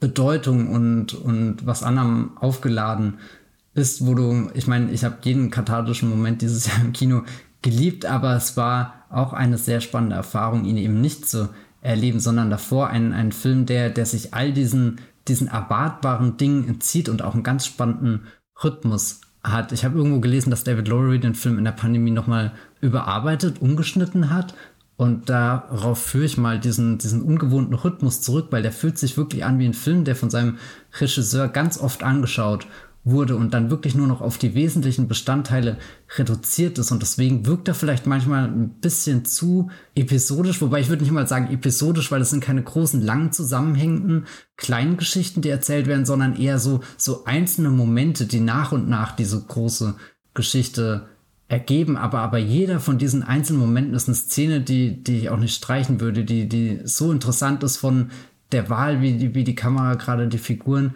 anschaut. Manchmal fokussiert sie sich auf, auf Dinge im Hintergrund, zoomt dann raus. Das ist eigentlich gleich schon eine der ersten Einstellungen, wo, wo das Haus, das Brennen anfängt, irgendwie die, die Tiere im Hof stehen, aber auch irgendwie besinnlich der Schnee langsam runterfällt, wo du einfach nur voller, voller Fragezeichen auf das Bild schaust, aber dich auch nicht seinem Bann entziehen kannst. Da ist es auch ein, ein Film, der mir sehr viel Freude bereitet hat mit allem, was auf seiner Tonspur stattfindet. Ganz viele Dinge, die, die Geräusche, die, die, die auftauchen, die, die ich sehr verinnerlicht habe, aber auch äh, Sätze, Dialoge, die gesagt werden von den Figuren. Und da ist natürlich ganz wichtig, Alicia Vikander, die hier eine Doppelrolle hat und, und zwischendrin Wörter spricht, die, die, ja, keine Ahnung, würde ich jetzt gerne nachmachen, aber ich glaube, dann, dann wirkt es einfach nicht so gut, wie wenn sie das in dem Film macht und generell, dass sie endlich mal wieder was zu tun bekommt. Ich kann mich da an diesen Netflix-Film erinnern, in dem John David Washington dieses Jahr strahlen durfte, aber sie ziemlich früh. Beckett. Genau, Beckett. Äh, ausscheidet. Und dann war sie doch neulich auch in irgendeinem Wim Wenders Film, wo ich immer dachte, wow, das könnte ja ganz groß sein, war es nicht. Und, und jetzt hier bei David Lowry hat sie mit, mit beiden Figuren, die sie spielt, Szenen, die definitiv dafür geschaffen sind, dass du sie immer und immer wieder schaust und nie die Faszination daran verlierst, wie, wie ihre Figur auf den Dev Patel Charakter zugeht, wie sie bestimmte Dinge formuliert, ausspricht, was da manchmal schon für traurige Rückschlüsse auf das Leben drinne stecken, die Enttäuschung, die man erlebt hat, aber gleichzeitig auch die, die paar kleinen unschuldigen Träume von einer gemeinsamen Zukunft oder sowas existieren könnte. Ich meine, eins muss ich jetzt sagen, sie sagt irgendwann Lady. und, und das ist, äh, ja, ein, ein sehr, sehr toller Film. The Green Knight auf, auf Amazon Prime, wollte ich gerade schon sagen, aber um Gottes Willen, das ist kein Amazon Prime-Film. Das ist ein richtiger Kinofilm, aber ihr könnt ihn sicherlich mittlerweile überall streamen, wo man äh, SVOD streamen kann. War es das jetzt? Habe ich mich auch gefragt nach Ghost Story. War es das jetzt? ich muss da irgendwie anschließen jetzt. Ähm, nach meinem Film bin ich auf Platz 8. Fragt sich das aber niemand. Jetzt aber raus. Und zwar habe ich auf Platz 8 The Power of the Dog von Jane Campion. Oh ja. Ein Film, den man ebenfalls bei Netflix streamen kann. Also ebenfalls im Sinne von The Lost Daughter konnte man auch bei Netflix streamen. The Power of the Dog. Ich habe in einem anderen Podcast schon mal begründet, warum ich den so mag. Die besten Streaming-Filme 2021 von ähm, Streamgestöber, das könnt ihr gern hören. Ich möchte trotzdem an dieser Stelle das natürlich nochmal irgendwie zusammenfassen und vielleicht mache ich das am besten durch eine Ode auf Bronco Henry. Mhm. Damit sicherst du dir jetzt schon den besten Bit im Podcast, glaube ich. Bronco Henry schwebt über allem in diesem Film. Ähm, Bronco Henry ist das große Vorbild, der Mentor, der nie gesehene Geist, der Fluch vielleicht auch, der Phil verfolgt. Phil, gespielt von Benedict Cumberbatch, der in The Power of the Dog eines Tages erfahren muss, dass sein Bruder nicht nur ihn in seinem Leben braucht, sondern auch Liebe, Familie und was man sonst noch so möchte von Leben. Phil ist so ein richtiger Westerner, ähm, was natürlich viel kommentiert. Das Casting von Doctor Strange himself, Sherlock, den Imitation Gamer, Benedict Cumberbatch so clever macht, weil man natürlich dadurch das Gleiche fragt, vielleicht auch indirekt, warum ist ausgerechnet der eigentlich so ein Westerner, so ein harter Typ? Und äh, er, er malträtiert seinen Bruder, der von Jesse Plemons gespielt wird, auch ein, ein großer Darsteller für mich, einfach Jesse Plemons, auch so einer, wo ich mich immer freue, äh, wenn er irgendwie zugegen ist, vor allem wenn er natürlich auch mit Kirsten Dunst zusammenspielt. Äh, beide sind ja verheiratet, haben sich in, äh, bei Fargo kennengelernt. Das möchte ich an dieser Stelle äh, nur noch erwähnen. Hat mit, nichts mit irgendwas zu tun. Ich habe mich einfach gefreut, dass sie beide hier vor der Kamera sind in The Power of the Dog. Und Phil malträtiert seinen von Jesse Plemons gespielten Bruder, der eben alles das nicht ist, was Phil unbedingt, unbedingt sein will, weil Bronco Henry es ihm irgendwann einmal vorgemacht hat, nämlich ein harter Hund, ein kantiger Westerner, jemand, der sich von nichts irgendwas sagen lässt, denkt man.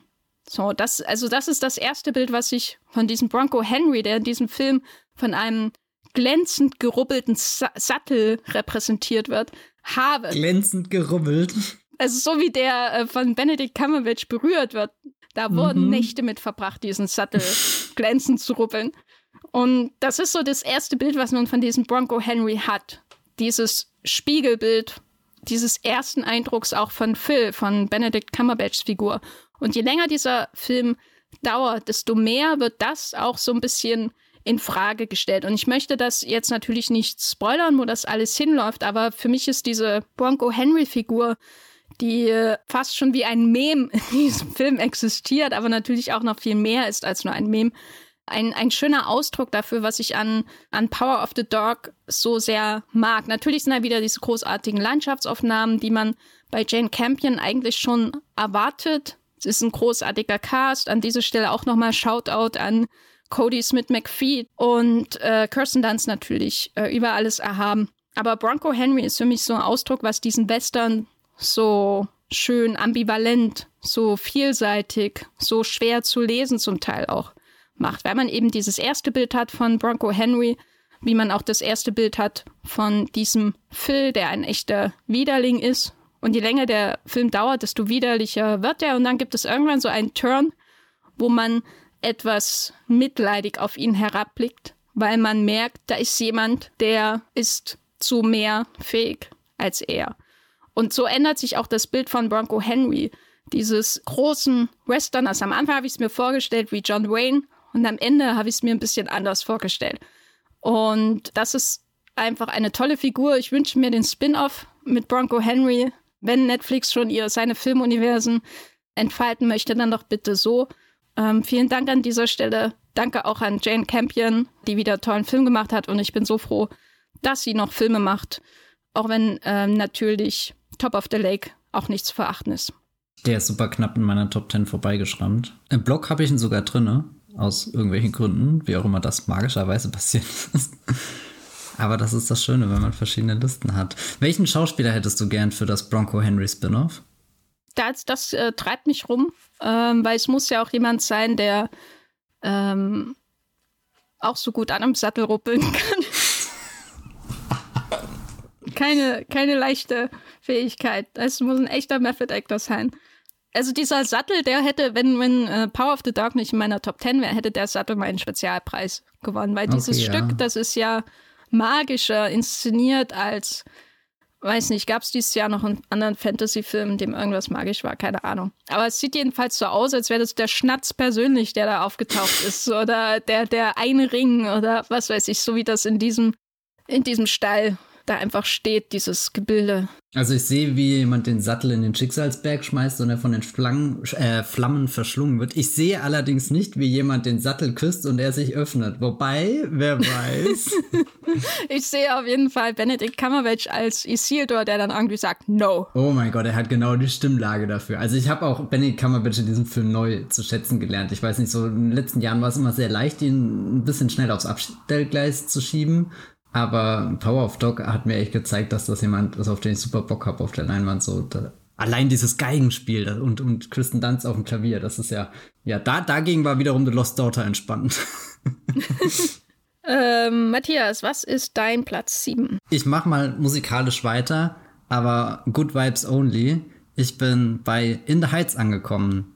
Den Film, den Safe Space, in den ich dieses Jahr sehr oft zurückgekehrt bin, wenn ich weinen wollte und mich trotzdem gut dabei fühlen wollte. Äh, eine Musical-Verfilmung basierend eben auf dem Musical von Lin-Manuel Miranda, den wahrscheinlich die meisten durch Hamilton kennen. Und das Musical ist von John M. Chu, dem Mastermind hinter den besten Step-Up-Filmen. Und da haben wir ja auch schon im Podcast drüber gesprochen, aber das ist definitiv ein Film, der sich nicht erschöpft, nicht langweilig wird. Auch dieses Jahr meine äh, Spotify-Playlist gehörig durcheinandergewirbelt hat, dass ich am Ende erschrocken bin, eigentlich wie viel Zeit ich wirklich mit dem Soundtrack, äh, mit den ganzen Songs verpasst habe. Aber viele kann ich jetzt zumindest auch so auswendig in meinem Kopf mitsingen. Ich bin nicht 100% textsicher, aber ich bin zumindest nicht mehr überrascht, wenn irgendeiner der, der Texte kommt. Und ich habe vorhin schon gesagt, bei äh, Bond und bei The Green Knight, dass, dass mir Sounds sehr wichtig sind und äh, In the Heights ist natürlich prädestiniert dafür.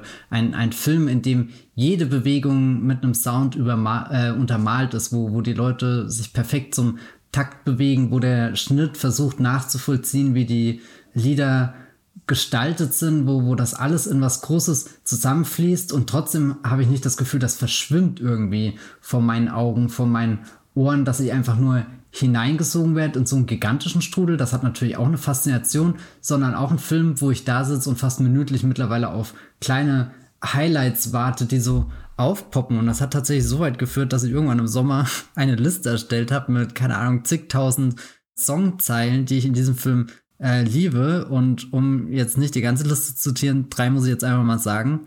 Also die drei wichtigsten Momente in diesem ganzen Film sind wahrscheinlich für meisten Menschen auch nicht nachvollziehbar, aber ist, wenn gleich in der Eröffnungsnummer Vanessa in die Bodega hineinläuft und dann dieses No, No, No singt, was ich jetzt nicht nachmachen werde, weil das ziemlich hoch ist, aber das ist das erste Mal, wo der Film für mich emotional komplett piekt irgendwie. Du, du hast den Aufbau, die Figuren werden eingefügt, New York wird als Location, das ganze Viertel wird vorgestellt, du bekommst ein Gefühl dafür, wie dieser Film konzipiert ist als Musical, was sind die Dinge, die er macht, wie er geht er den äh, Takt mit, wie ist er inszeniert, äh, was ist auch so ein bisschen das Ziel von den Figuren, von was träumen die? Und dann kommt sie rein und singt aber auch auf so einer Ebene, die nochmal über allem irgendwie drüber ist. Und, und das bläst mich dann so komplett weg. So, so bis zu dem Punkt habe ich ein sehr gutes Musical gesehen, wo sehr viel stimmt irgendwie, wo ich das Gefühl habe, dass das, das fängt genau den, den Geist an, den man vermutlich auch auf der, bei der Bühnenshow hat, der, der in den Texten sich versteckt, in der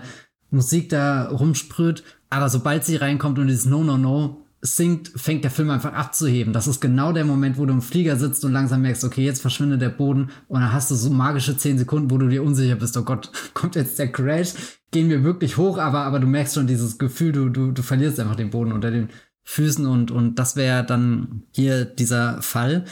Die zweite Textzeile ist, wenn äh, Nina in ihrem ersten Solo-Song anfängt zu singen When I Was a Child. Das ist nämlich auch eine ganz besondere Stimme, wo dieser, dieser Song, wo sie von einerseits ihrem Leben träumt, aber auch andererseits von dem Druck, unter dem sie steht, was sie für eine Aufgabe da hat, dass sie da studieren soll, irgendwie besser sein soll als die anderen Menschen im Viertel, dass sie die Hoffnung auf sie setzen, aber dass sie eigentlich vielleicht was anderes will, auch dem nicht gewachsen ist und sie jetzt fragt, bin ich überhaupt noch willkommen zu Hause? Und, und da, weiß nicht, die, dieser Song arbeitet auch sehr schön mit der Nachbarschaft, wo dann auf einmal wildfremde Menschen Teil von ihrem Lebens sind und es ist einerseits sind sie Eindringlinge, aber andererseits strahlt das auch ein Gefühl von Geborgenheit aus und, und sie läuft da, ist verunsichert, was jetzt genau meine Rolle hier ist. Jetzt kehre ich da zurück und, und dann fängt sie aber auf einmal an, in dem Song wirklich was für sich festzustellen und da reißt das musikalisch rum, da reißt irgendwie ihr, ihr Schauspiel auch rum, da kommt eine wuchtige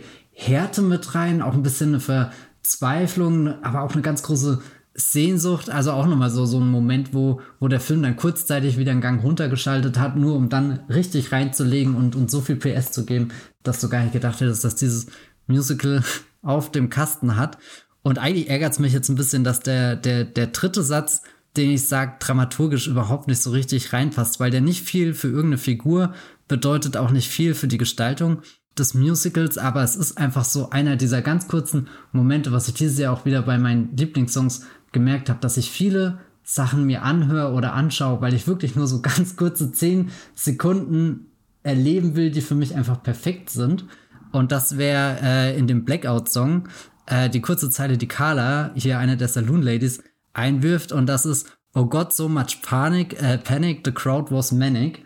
Und das, das, weiß nicht, das, das schießt irgendwie in diesen Film rein, in einen Song, wo du viel Anspannung hast und auch schon sehr, sehr mitgenommen von den Ereignissen bist. Das ist ja auch irgendwie so, so gleichzeitig Höhe und Tiefpunkt äh, des Musicals, wo du kurz dachtest, jetzt wird alles gut und dann ist alles super furchtbar geworden. Also sowohl irgendwie die Beziehung des zentralen Liebespaars als irgendwie die gesamte Situation in der Stadt, bei der der Strom ausfällt, wo der Power wegbricht, wo, wo Machtlosigkeit herrscht und, und, und. Da kommt viel zusammen und, und dann schießt auch dieser, dieser kurze Satz rein, wo ich, wo ich mir einfach frage, wie, wie passiert das? Und ich erwarte darauf jetzt keine Antwort. Das sind in meinem weirden Kopf die drei Momente in, in The Heights, wo ich, wo ich wünschte, sie ging länger, aber ich glaube, wenn sie länger ging, würden sie auch an Faszination verlieren. Es ist, es ist nur so gut, weil sie so kurz sind und weil sie in einem größeren Gefüge existieren, was das aufbaut, weil du kannst diese Momente auch nicht ohne das außenrum anschauen, dann entstehen sie nicht und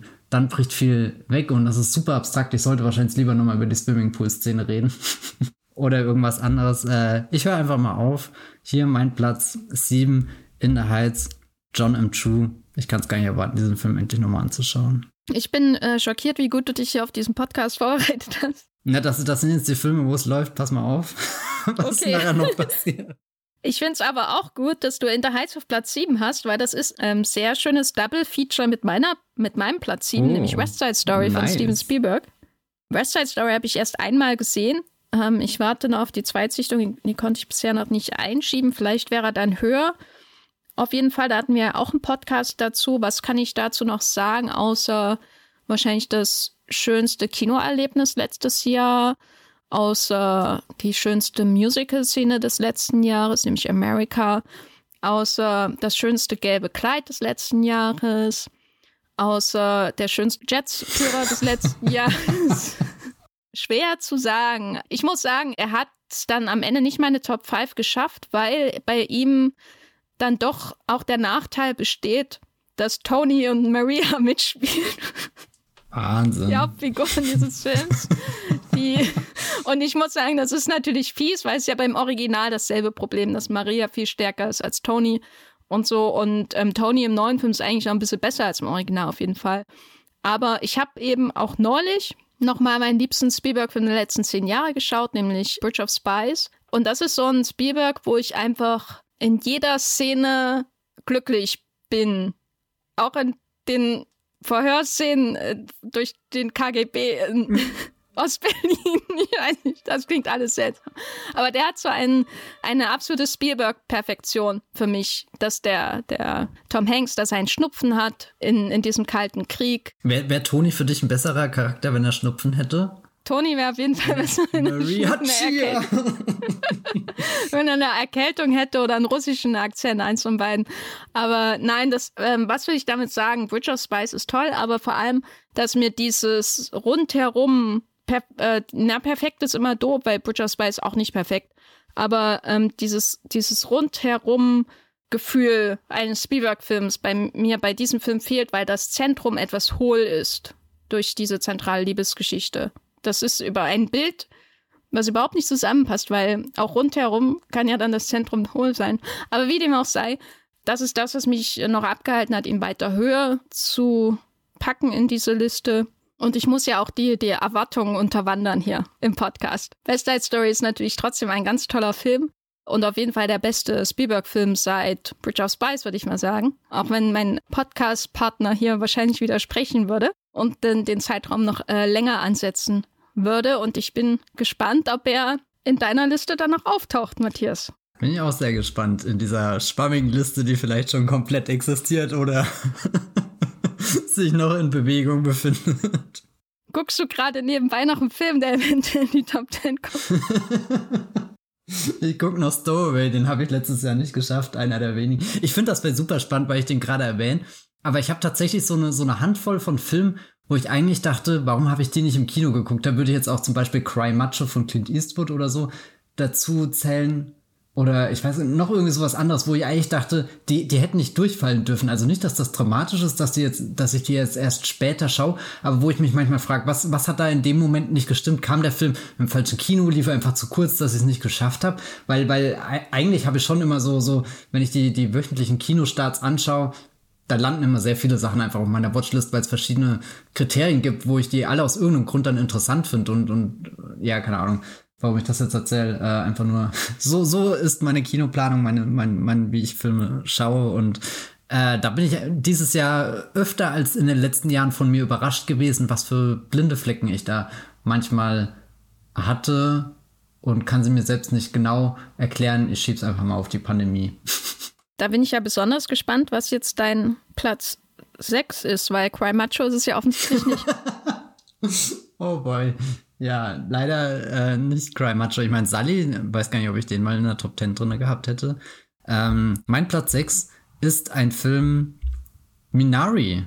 Den habe ich hier reingetan, hier von Lee Isaac Chung. Der, das war ja einer der ersten Filme, die dann so groß kamen, als die Kinos wieder aufgemacht haben. Und, und er hat für mich auch sehr schön diesen Geist eingefangen, was eigentlich wieder im Kino auf der Leinwand möglich ist, selbst wenn du nicht unbedingt den, den größten Bombast schaust, weil das, das war ja definitiv, was ich vermisst habe, diese, diese pure Überwältigung vom Kino. Und dann hast du Zack Snyder's Justice League, der das zu Hause zumindest ansatzweise nachstellen kann, auch weil es einfach ein extravaganter Film mit seinen vier Stunden, mit seiner ultra epischen Geschichte, mit all seinen Fäden, die da zusammenlaufen ist. Und dann schaust du sowas wie Minari im Kino und der zeigt dir, dass das Ganze auch, auch in kleiner geht. Also nicht, dass das wirklich überraschend ist.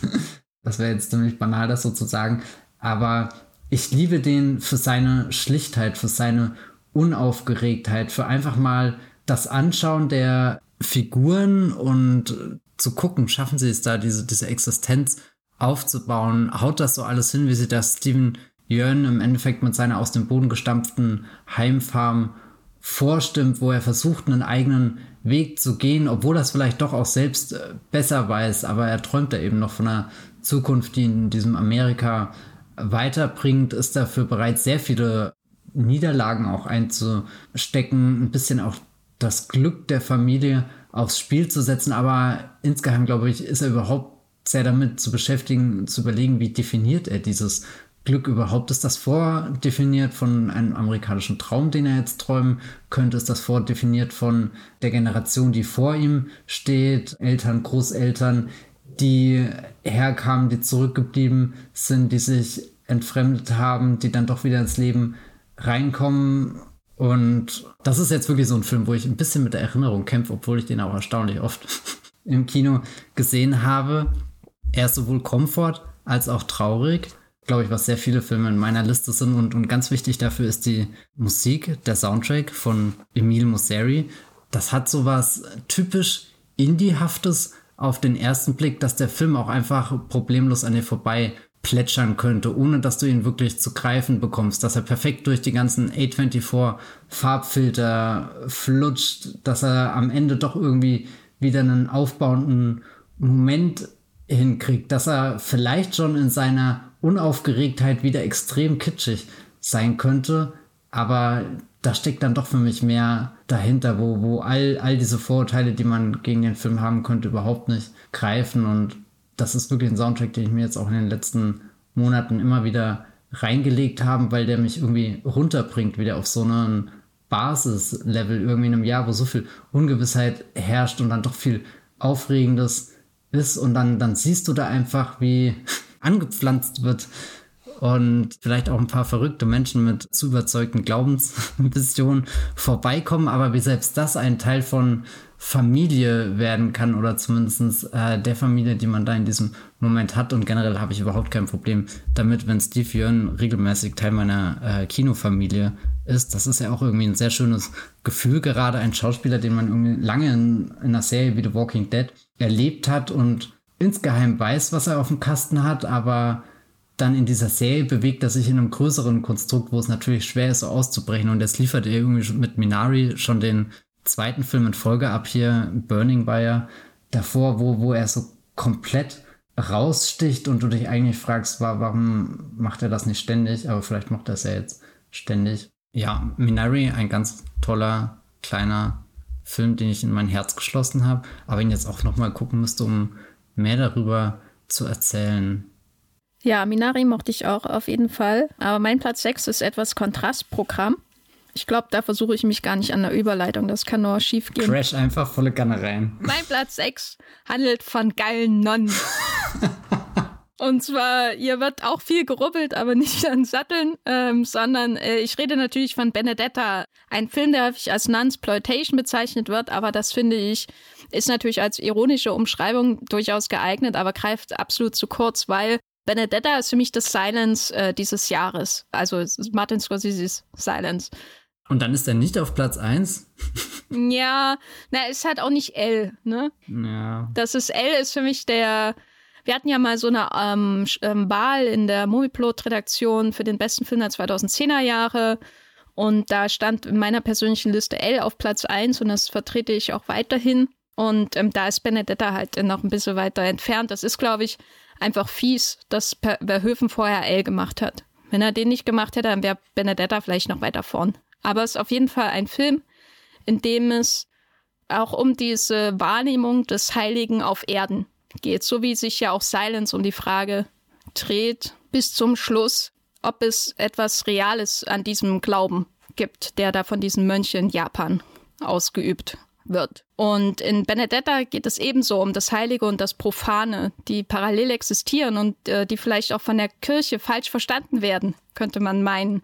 Wenn man diesen Film schaut über eine Nonne im 17. Jahrhundert, in einer Abtei äh, äh, in der Toskana. Draußen scheint die Sonne, wir sehen relativ wenig davon, denn es geht hauptsächlich um diese dunklen Gemäuer, in denen diese Mädchen hinein verschachert werden von ihrer Familie, damit die sich nicht mehr um sie sorgen müssen. Und dort landet aus selben Grunde auch diese Benedetta, die sich verliebt in eine andere junge Frau, die da ebenfalls hineinkommt und alles wird misstrauisch überwacht von Charlotte Rampling, was so ein grandioses Casting ist. Also ich habe in den letzten Jahren so viele Filme gesehen, in denen Charlotte Rampling irgendwie in einer Nebenrolle so rumsitzt und sich langweilt und sie ist natürlich dann immer noch gut, keine Frage, aber das ist mal ein Film, der das Konzept Nebenrolle erstmal richtig versteht und dann das Konzept Charlotte Rampling und dann das Konzept Äbtissin, die nicht an Gott glaubt.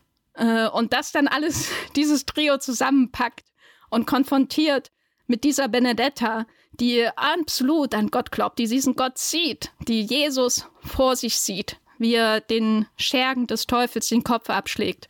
Und äh, man absolut nachvollziehen kann, warum sie sich in diesen Jesus verliebt, den sie vor sich zu glauben sieht. Und damit wird diese Charlotte Rampling-Figur konfrontiert und der, der Konflikt ist natürlich vorprogrammiert. Und diese beiden äh, Menschen zu sehen, die da in diesem Kloster zusammenkommen und diese verschiedenen komplexen Fragen des Glaubens in sich auch vereinbaren müssen. Und dann sind wir noch da und wir müssen das auch irgendwie verarbeiten, ver, äh, ähm, irgendwie übereinkommen damit, was ist denn jetzt eigentlich real und was nicht, wenn real überhaupt der richtige Begriff ist, um die Möglichkeit des Heiligen auf Erden zu umschreiben. Und das ist so schön rücksichtslos gemacht in diesem Film von Verhöfen. Das ist kein Skandalfilm in diesem Sinne, würde ich sagen, weil ich finde, da ist sehr viel Respekt da, nicht für die Kirche, auf keinen Fall. Der, ähm, die Lambert-Wilson-Figur, der Merowinger dieses Films, wird ja absolut respektlos auch ähm, behandelt und ähm, der, die Auswirkungen der Kirche in diesem Film sind ähm, werden recht verrechtlich auch ähm, dargestellt und da ist wenig Sympathie da, aber es ist viel, viel Sympathie da für Menschen, die mit dem Glauben ringen, so wie das die, die Charlotte Rampling-Figur macht, die da in dieser Position ist, Teil dieses Systems vom Verkauf von Leibern im Grunde in diese Abtei hinein oder Konvent. Und dann eben auch die Benedetta, die unglaublich diesem Glauben verhaftet ist, die aber auch vielleicht tief in ihrem Innern weiß, dass sie vielleicht nachhelfen muss, um die, die, die heilige Realität werden zu lassen. Man weiß es nicht so genau. Man kann das natürlich über Weitstrecken dieses Films ständig auch hinterfragen. Ja, da ist sehr viel Sympathie für Menschen in diesem Film, was eine unterschätzte Qualität ist, glaube ich, von Verhöfen, weil er immer diese knalligen Effekte gerade hat, über die man spricht. Aber ebenso wie bei L ist da, glaube ich, einfach viel, viel Interesse an Menschsein mit allen seinen profanen Seiten, die, wenn man vielleicht genau hinschaut, vielleicht auch was Heiliges haben. Und das ist das Schöne an Benedetta, in dem es, wie gesagt, um heiße Nonnen geht und die Pest. Und dieser Dualismus drückt die Qualitäten des Films doch schon sehr schön aus. Man weiß nicht, ob man nackte Haut begaffen will oder zurückschrecken will vor den Pestbeulen. Ah, auf der Saftigkeitsskala, wo würdest du ihn anordnen? Auf der Saftigkeitsskala auf jeden Fall eher Richtung Mango Saft als bei Karottensaft. Ha. Also ich würde sagen, der neue Sorrentino ist sehr nah an Karottensaft und der neue Verhöfen ist sehr nah an äh, Mango, was ich ähm, sehr mag. Okay. 1 zu 0 für Verhöfen. Matthias, was ist deine 5? Mein Platz 5. Oh je, das ist ein Film, bei dem bin ich mir sehr unsicher. Das hat verschiedene Gründe, aber ich habe vor allem, das ist auch so ein halber taktischer gewählter Film, den ich jetzt einfach mal rein habe, weil ich keine Ahnung habe, ob der jemals hier ins Kino kommt, ob ich jemals über diesen Film nochmal sprechen werde. Aber als ich ihn vor ein paar Wochen auf dem 14 Films gesehen habe, hat er mich doch ganz hart getroffen und ich habe mich irgendwie in vielem wieder gefunden und das, obwohl ein Vorgänger existiert, den ich auch schon fantastisch finde, aber bei dem ich mir auch eingestehen muss, der ist sehr verblasst in meiner Erinnerung. Ich rede von The Souvenir Part 2, aka Johanna Hawks The Godfather Part 2 zu ihrem großen The Souvenir, der irgendwann mal auf der Berlinale lief und die Geschichte muss ich auch noch erzählen. Auf den habe ich mich damals wahnsinnig gefreut und ich saß davor in einer Vorstellung von dem ganz furchtbaren Skinhead-Film Skins, glaube ich, mit äh, Jamie, Jamie Bell. Ja, Jamie Bell. Existiert das, genau. Und in diesem Skins, glaube ich, saß ich neben, neben jemanden, der schon sehr viel äh, geschneuzt hat und ich dachte mir, oh, war ja, so geht's los. Und einen Film später saß ich in das Souvenir und dachte, jawohl, jetzt ist es da. Und nochmal zwei Stunden später habe ich mich per E-Mail krank gemeldet. Und das war meine Berlinale für mich. Deswegen weiß ich auch nie, wie gut ich den ersten Souvenir wirklich aufgenommen habe, ob ich den nicht schon im halben Fieber waren geschaut habe, ob, ob da der Kopf noch ganz ähm, anwesend war, weil das ist ja schon kein, kein leichter Pocken. Es geht um eine junge Frau, studiert Film steckt in einer toxischen Beziehung fest, sowohl mit ihrem Freund als auch mit ihrer Mutter. Und, und das ist so ungefähr um das, was im ersten Teil geht. Und dann haben wir jetzt hier den zweiten, der die Geschichte fortsetzt, der sich jetzt ihrer Aufgabe widmet, wo sie schon im Begriff ist, den Abschlussfilm fertigzustellen, an dem sie gerade arbeitet. Sie ist schon definitiv einen Schritt weiter in ihrem Leben, aber all diese Dinge aus ihrer Vergangenheit, die sind natürlich nicht abgeschlossen, sondern die fließen aktiv in ihr Schaffen rein. Und ich fand, das war eine sehr spannende äh, Meditation, um sich darüber auseinanderzusetzen, was alles eben diesen, diesen Schaffensprozess ausmacht, wie man Kunst schafft, die, die andere Leute erreicht, die aber trotzdem persönlich sein kann. Das ist ja immer sowieso ein spannendes Thema, wenn wir, weiß nicht, über, über verschiedene Regisseure, Regisseurinnen reden, was steckt da von ihnen selbst drin und der, der Film äh, ringt da auch sehr viel. Oder, oder versucht, das, das Ringen seiner, seiner Hauptfigur nachvollziehbar zu machen. Was gibt man von sich preis? Und, und wenn man das dann wirklich nachstellt, was ja dann schon eine halbe Therapiesitzung ist, aber das sind ja dann auch andere Menschen am Set, ein Kameramann zum Beispiel, der, der auch irgendwann die Geduld, die Nerven verliert, weil er nicht weiß, worauf du hinaus willst. Und, und das ist dann eben das, das große, schwere Kunststück, was über Film von The Souvenir Part 2 schwebt diese Suche, eine, eine Ausdrucksform, eine Sprache zu finden. Und man könnte ja eigentlich meinen, es ist super leicht, du hast ja schon den Film vorgegeben. Das, das ist ja ganz klar, wie der funktioniert. Der, der wird gedreht, dieser Film. Du hast dann eben Schauspielende, du hast Szenen, du hast Drehbücher, du hast Beleuchtung, du hast Sets und das ist natürlich auch wieder viel zu einfach gedacht, weil dann schaust du dich einmal kurz um und siehst, wie viele verschiedene Filme es gibt und wie unterschiedlich dann all diese Filme sind, obwohl sie ja prinzipiell alle mit den gleichen Werkzeugen gedreht werden, mit dem gleichen Handwerk, was die Beteiligten ausüben. Und, und trotzdem hat ja jeder früher oder später seine eigene Sprache, seine eigene Textur. Und darüber, glaube ich, macht sich das Souvenir auch ganz viel Gedanken aus? Was setzt er sich selbst zusammen? Was fließt da an Persönlichkeit rein? Einmal auf der, der Handlungsebene, auf der Metaebene. Joanna Hock verarbeitet da ja auch so, so eigene Stationen ihrer Biografie, ihres Werdegangs als äh, britische Filmemacherin, lässt dann ganz viele verschiedene Materialien zusammenfließen. Du hast digitale Bilder, du hast richtige, keine Ahnung, 16, 35 Millimeter Aufnahmen.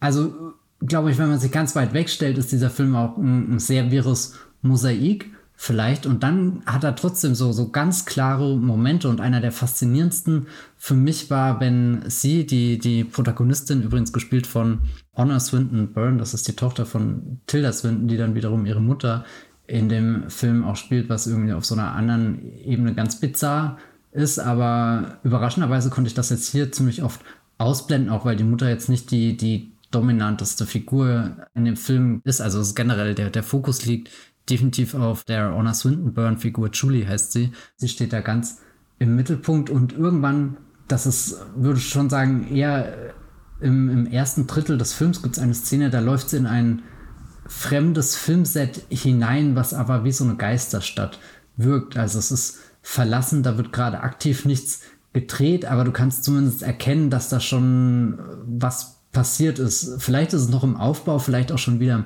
Abbau. Das sind so ein paar Galgen mit Scheinwerfern dran. Du siehst irgendwie eine Hintergrundkulisse, die dir was Größeres verspricht, was in dieser Szene passiert und dann, dann verirrt sie sich irgendwie in diesen Gängen und das war, war so ein ganz magischer Moment, wo man, wo man dann in einem Film, der viel eben über Entstehung, über Schaffensprozesse und nachdenkt, wo man, wo man auf einmal mitten drin ist in einem dieser Entstehungsräume, einem dieser Schaffensräume, aber es entsteht nichts, sondern es ist nur sie und die Idee von, ich könnte da jetzt was drehen und ich werde da vermutlich auch was drehen, weil irgendwie muss ich mein Studium rumbringen und da, da lastet ja auch ein gewisser Druck, eine Erwartungshaltung auf mir, dass ich dann diesen, diesen Film drehe und um Gottes Willen, dann wird er bewertet und die Leute, die ihn bewerten, mit denen hatte ich eh schon ein Gespräch, was suboptimal gelaufen ist. Also da kommt wieder sehr viel zusammen, eigentlich so viel, dass du am liebsten auf dem Boden zusammenbrechen würdest und weinen würdest, weil es unerträglich ist und, und trotzdem steht sie da und der Moment der Möglichkeit gewinnt irgendwie die Möglichkeit, was zu schaffen, die Möglichkeit, sich selbst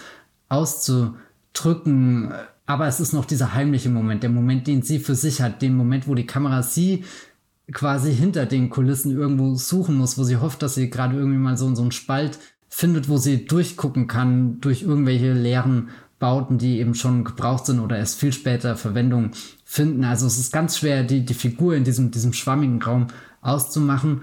Und so geht es ihr dann auch, dass sie ja in dem Moment auch irgendwo den, den Mut finden muss, diese, diese Selbstüberzeugung, dass das, was da in mir steckt, dass ich das irgendwie rausbringen kann, mit anderen teilen kann und dass das mich im besten Fall weiterbringt und nicht noch mehr einengt, weil das Souvenir partout kommt er eigentlich aus einem Film, der die pure Einengung ist, der die Figur in ganz unangenehme Situationen bringt, dass du ja eigentlich eher denkst, es würde mich nicht wundern, wenn, wenn sie sich jetzt irgendwie in, in der Dunkelkammer einschließt und nie wieder hinaustritt, weil, weil, das, weil es unerträglich ist, ähm, mit diesem echten Leben zu interagieren. Und ja, also das ist wirklich ein Moment, über den denke ich nach, seitdem ich ihn gesehen habe und da kann mich nichts rausreißen. Selbst diese ganzen Momente, die ansetzen, wo, wo, wo der Film auf einmal mit, mit Musik einsteigt, so fast schon wie, wie als ist er jetzt direkt in so einer Montage drin und das ist alles unaufhaltsam. Julie kann jetzt ihr Meisterwerk drehen und dann reißt auf einmal der Song ab und katapultiert dich wieder in so eine andere Wirklichkeit zurück, wo du noch tausende Herausforderungen bestehen musst und, und das macht den Film auch manchmal ein bisschen durcheinander, also diese, diese, diese Rückwürfe, aber passt schon auch irgendwie gut zu, zu dem Punkt, an dem sie in ihrem Leben ist, aber trotzdem wieder, denke ich immer wieder an diese, diese Szene zurück, wo sie allein in diesen Kulissen steht und eben alles möglich ist, aber trotzdem sehr viel ungewiss ist. Und äh, besser oder schlechter als äh, The Godfather Part 2? das ist natürlich eine knifflige Frage. Ich befürchte The Godfather Part 2, also als ich den das letzte Mal gesehen habe, war ich schon der Überzeugung, der hat zu Recht seinen Platz in den, in den großen, weiß nicht, Listen der Filmgeschichte verdient, aber dann kam ja irgendwie die, der Apocalypse Now nochmal ins Kino und jetzt bin ich irgendwie halt am Zweifeln, kann, kann Francis Ford Coppola wirklich zwei Ultrameisterwerke geschaffen haben, muss ich mich jetzt entscheiden und würde damit The Godfather Part 2 wegfliegen, womit automatisch The Souvenir Part 2 der bessere Film wäre, weil ja immer noch Apocalypse Now als der ultimativ bessere Film in diesem komischen Ranking existiert, das ich hier aufstelle. Äh, nun ja. Na, ich, äh, die einfache Antwort ist natürlich, dass Francis Ford Coppola drei Überfilme gemacht hat und The Conversation besser ist als äh, Apocalypse Now und The Godfather. Ich würde dir eigentlich nicht mal widersprechen wollen, weil ich finde The Conversation auch ultra geil. Den habe ich leider erst einmal gesehen. Zwei kommt irgendwie tatsächlich aus dem ganz banalen Grund nicht dran, den ich nicht nah wahrhaben will, aber es ist einfach irgendwo der kleinere Film, aber eigentlich mag ich ihn deswegen, weil, weil so ein intimes Porträt über jemanden, der sich überlegt, wer bin ich, wer, was, was ist mein Schaffen und so weiter, wie, wie drücke ich mich aus. Also so, so einen in sich gekehrten Blick, das ist, das ist so roh und so selten, dass man das im Kino sieht und trotzdem kommt dann irgendwie so, keine Ahnung, Apocalypse Now um die Ecke und zeigt dir den ganzen Weltuntergang und ich denke mir, boah. Vergleiche ich die beiden gerade echt? Oh mein Gott, Jenny, was tust du mit mir? das sollte so eine Standardskala sein, an der man Filme messen sollte. Also wenn ich ähm, Drive My Car äh, von Ryosuke Hamaguchi auf Platz 5 äh, äh, messen müsste an Apocalypse Now, äh, The Godfather Part 2 oder The Conversation, würde ich eher sagen, dass es wahrscheinlich eher ein Godfather Part 2 ist und nicht ganz Conversation. Von der Laufzeit oder generell? So generell. ich muss sagen, die Laufzeit von äh, Drive My Car hat mich vor dem Schauen sehr beschäftigt, aber seitdem habe ich nie wieder so richtig drüber nachgedacht, weil sich der Film nicht anfühlt wie 179 Minuten. Also auf jeden Fall Coppola-Maße, würde ich sagen. Drive My Car ist darüber hinaus aber eigentlich auch eher ein kleiner Film. Ein Film, der, da musste ich wirklich schlucken, in einem Podcast, den ich äh, vor einer Weile gehört habe, mit diesem Oscar-Film aus Japan, Departures, verglichen wurde, den ich wirklich hasse wie die Pest. Was ist das denn? Erzähl mal kurz. Ach, das ist dieser Film, äh, ach, frag mich nicht mehr, worum es geht, aber es war dieser Heuler über ein, ich glaube, Bestattungsunternehmen und irgendjemanden, der dann ein Cello spielt. Das war auch das Poster. Okay. Also das Solist meinst du? Nicht ganz, aber fast. Den habe ich vor Jahren mal bei einem Festival gesehen, fand ich furchtbar, dann hat er einen Oscar gewonnen. Naja. Und äh, warum wird er verglichen mit Drive My Car oder warum wird Drive My Car mit Departures verglichen? Wahrscheinlich, weil es um Verlusterfahrungen in diesem Film geht, aber das, abgesehen davon, dass es ein japanischer Film ist, für mich auch die einzige Parallele zu diesem Departures. Ähm, Drive My Car ist eine Murakami-Verfilmung und es handelt kurz gesagt von einem Theatermacher, einem Regisseur und Schauspieler, der nach einer schweren ähm, Verlusterfahrung seine Heimat verlässt und nach Hiroshima geht, um dort an einem Theaterprojekt zu arbeiten, was multilingual umgesetzt wird. Das heißt, die beteiligten SchauspielerInnen sprechen alle unterschiedliche Sprachen. Es ist auch eine gehörlose Schauspielerin dann dabei zum Beispiel. Und das ist dann in der Bühnen, in der Bühnenfassung dann auch genauso. Sie alle bringen zwar quasi Onkel Vanya von Tschechow auf die Bühne, aber in ihrer eigenen Sprache. Der High-Concept-Kniff, soweit man das über diesen Film sagen kann, ist das, ähm, also das Einmalige an der Story ist, ähm, dass es im Grunde zu einer Art Road-Movie wird für eine Stunde am Tag, weil nämlich dieses Theaterprojekt vorsieht, dass ähm, jeder aufgrund von schlechten Erfahrungen der Vergangenheit, die einmal angeteased werden, dass der, der ähm, Regisseur, der ähm, da kommt, auf jeden Fall einen Fahrer braucht. Sonst wird das nämlich problematisch mit der Versicherung und dem Unfall, der möglicherweise passieren könnte und so weiter und so fort. Und unser Held, der ist davon gar nicht begeistert, weil er eigentlich das Fahren als eine Blase benutzt, die ihm von der Realität abkapselt. Das Fahren, was er sich wirklich vorgenommen hatte, er hatte sich, hat sich deswegen auch eine Unterkunft genommen, die ja über eine Stunde weg von diesem Theater ist in Hiroshima. Das Fahren benutzt er, um den Text zu hören von Onkel Vanya, aber dieser Text wird gesprochen von einer äh, wichtigen Person, die er verloren hat. Und deswegen ist das eine extrem intime Situation, das Fahren, das ja auch im Titel steht, Drive My Car.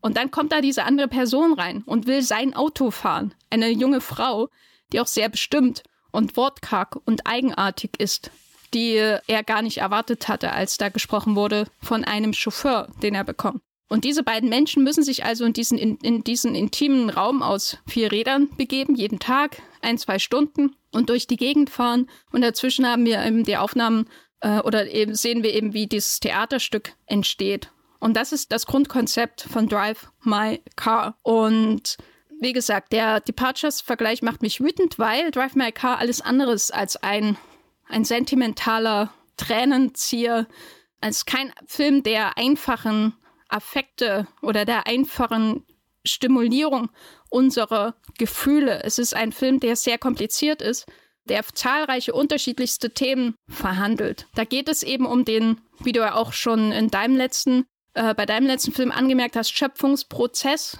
Es geht aber auch um den Verarbeitungsprozess ähm, des eigenen Lebens, auch mithilfe von Kunst natürlich, die, die Eindruck macht auf uns. Ob wir sie nun ans Theater bringen oder irgendwo gesehen haben im Kino oder sonst was. In diesem Fall geht es halt beispielhaft um Onkel Vanya und es gibt solche Spiegelmomente, wo der Text dieses Theaterstücks, was immer wieder wiederholt wird, zum Teil auch dann auch so widerspiegelt, wie die Beziehung zu seiner verlorenen Person gewesen sein mag. Und es ist so ein ständiges Hin und Her. Was sagt die Kunst über sein Leben aus? Was könnte er eigentlich aus diesem Stück lernen? Und darüber hinaus wird natürlich das alles noch in unterschiedlichsten Sprachen formuliert. Und das Schöne an diesem Film für mich ist auch, dass sich Hamaguchi wirklich für Theaterarbeit interessiert. Das merkt man diesem Film auch sehr stark an. Es geht eben nicht nur um, um dieses, äh, diese rührselige Grundidee eines Buddy-Movies als Trauerverarbeitung, was sicherlich mit äh, Departures vergleichbar wäre.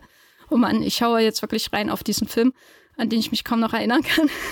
Sondern es geht um, wie gesagt, viele, viele andere Dinge und es geht vor allem auch um Theater machen und diese vielen Menschen, die nicht äh, dieselbe Sprache sprechen und trotzdem irgendwie kommunizieren und etwas vielleicht auch voneinander lernen. Und was ich persönlich ganz toll fand, sind diese Momente, die man bei den Proben sieht, wo irgendwas Wahres entsteht, obwohl es nur Proben sind. Es ist nicht mal dieser Moment auf der Bühne, wo die perfekte Leistung abgerufen werden muss, sondern es ist dieser Moment in der Probe, der hier im Grunde nachgestellt wird, wo der Funke überspringt, wo aus das Stück zu äh, leben wird. Das, was auf der Seite steht, wird Wahrheit für kurze Momente. Das ist ja auch das Schöne an Theater speziell. Und das schafft er ähm, sehr gut, das auch einzufangen und das natürlich in einen größeren Kontext zu setzen, auch für was die, die Figurenentwicklung natürlich betrifft. Und dieses ganze Ensemble dieses Films finde ich auch sehr schön. Also natürlich steht im Zentrum dieses, dieses Duo,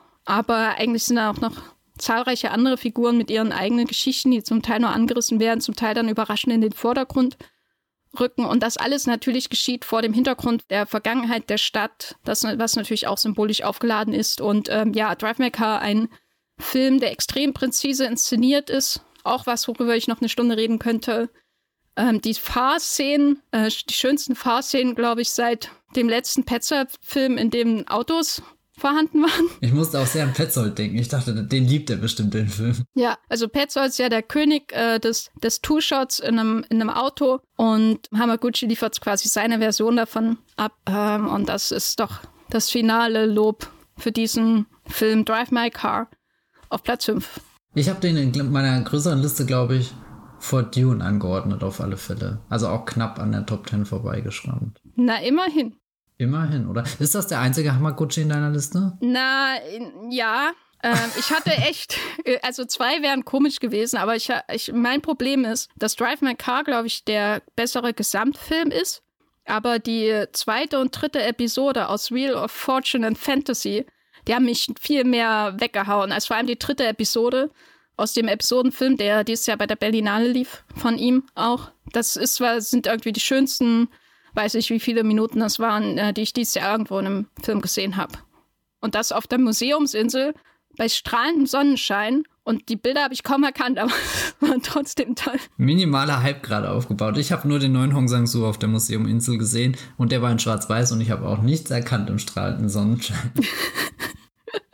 Matthias, was ist dein Platz 4? Oh Gott, wie schließe ich da dran an? Vielleicht, es gibt tatsächlich äh, filmschaffende Personen, wo ich überlegt habe, ob man zwei Filme in eine Top 10, naja, das wäre ein bisschen knapp geworden, tun kann. Aber eine äh, ist äh, Chloe Zhao.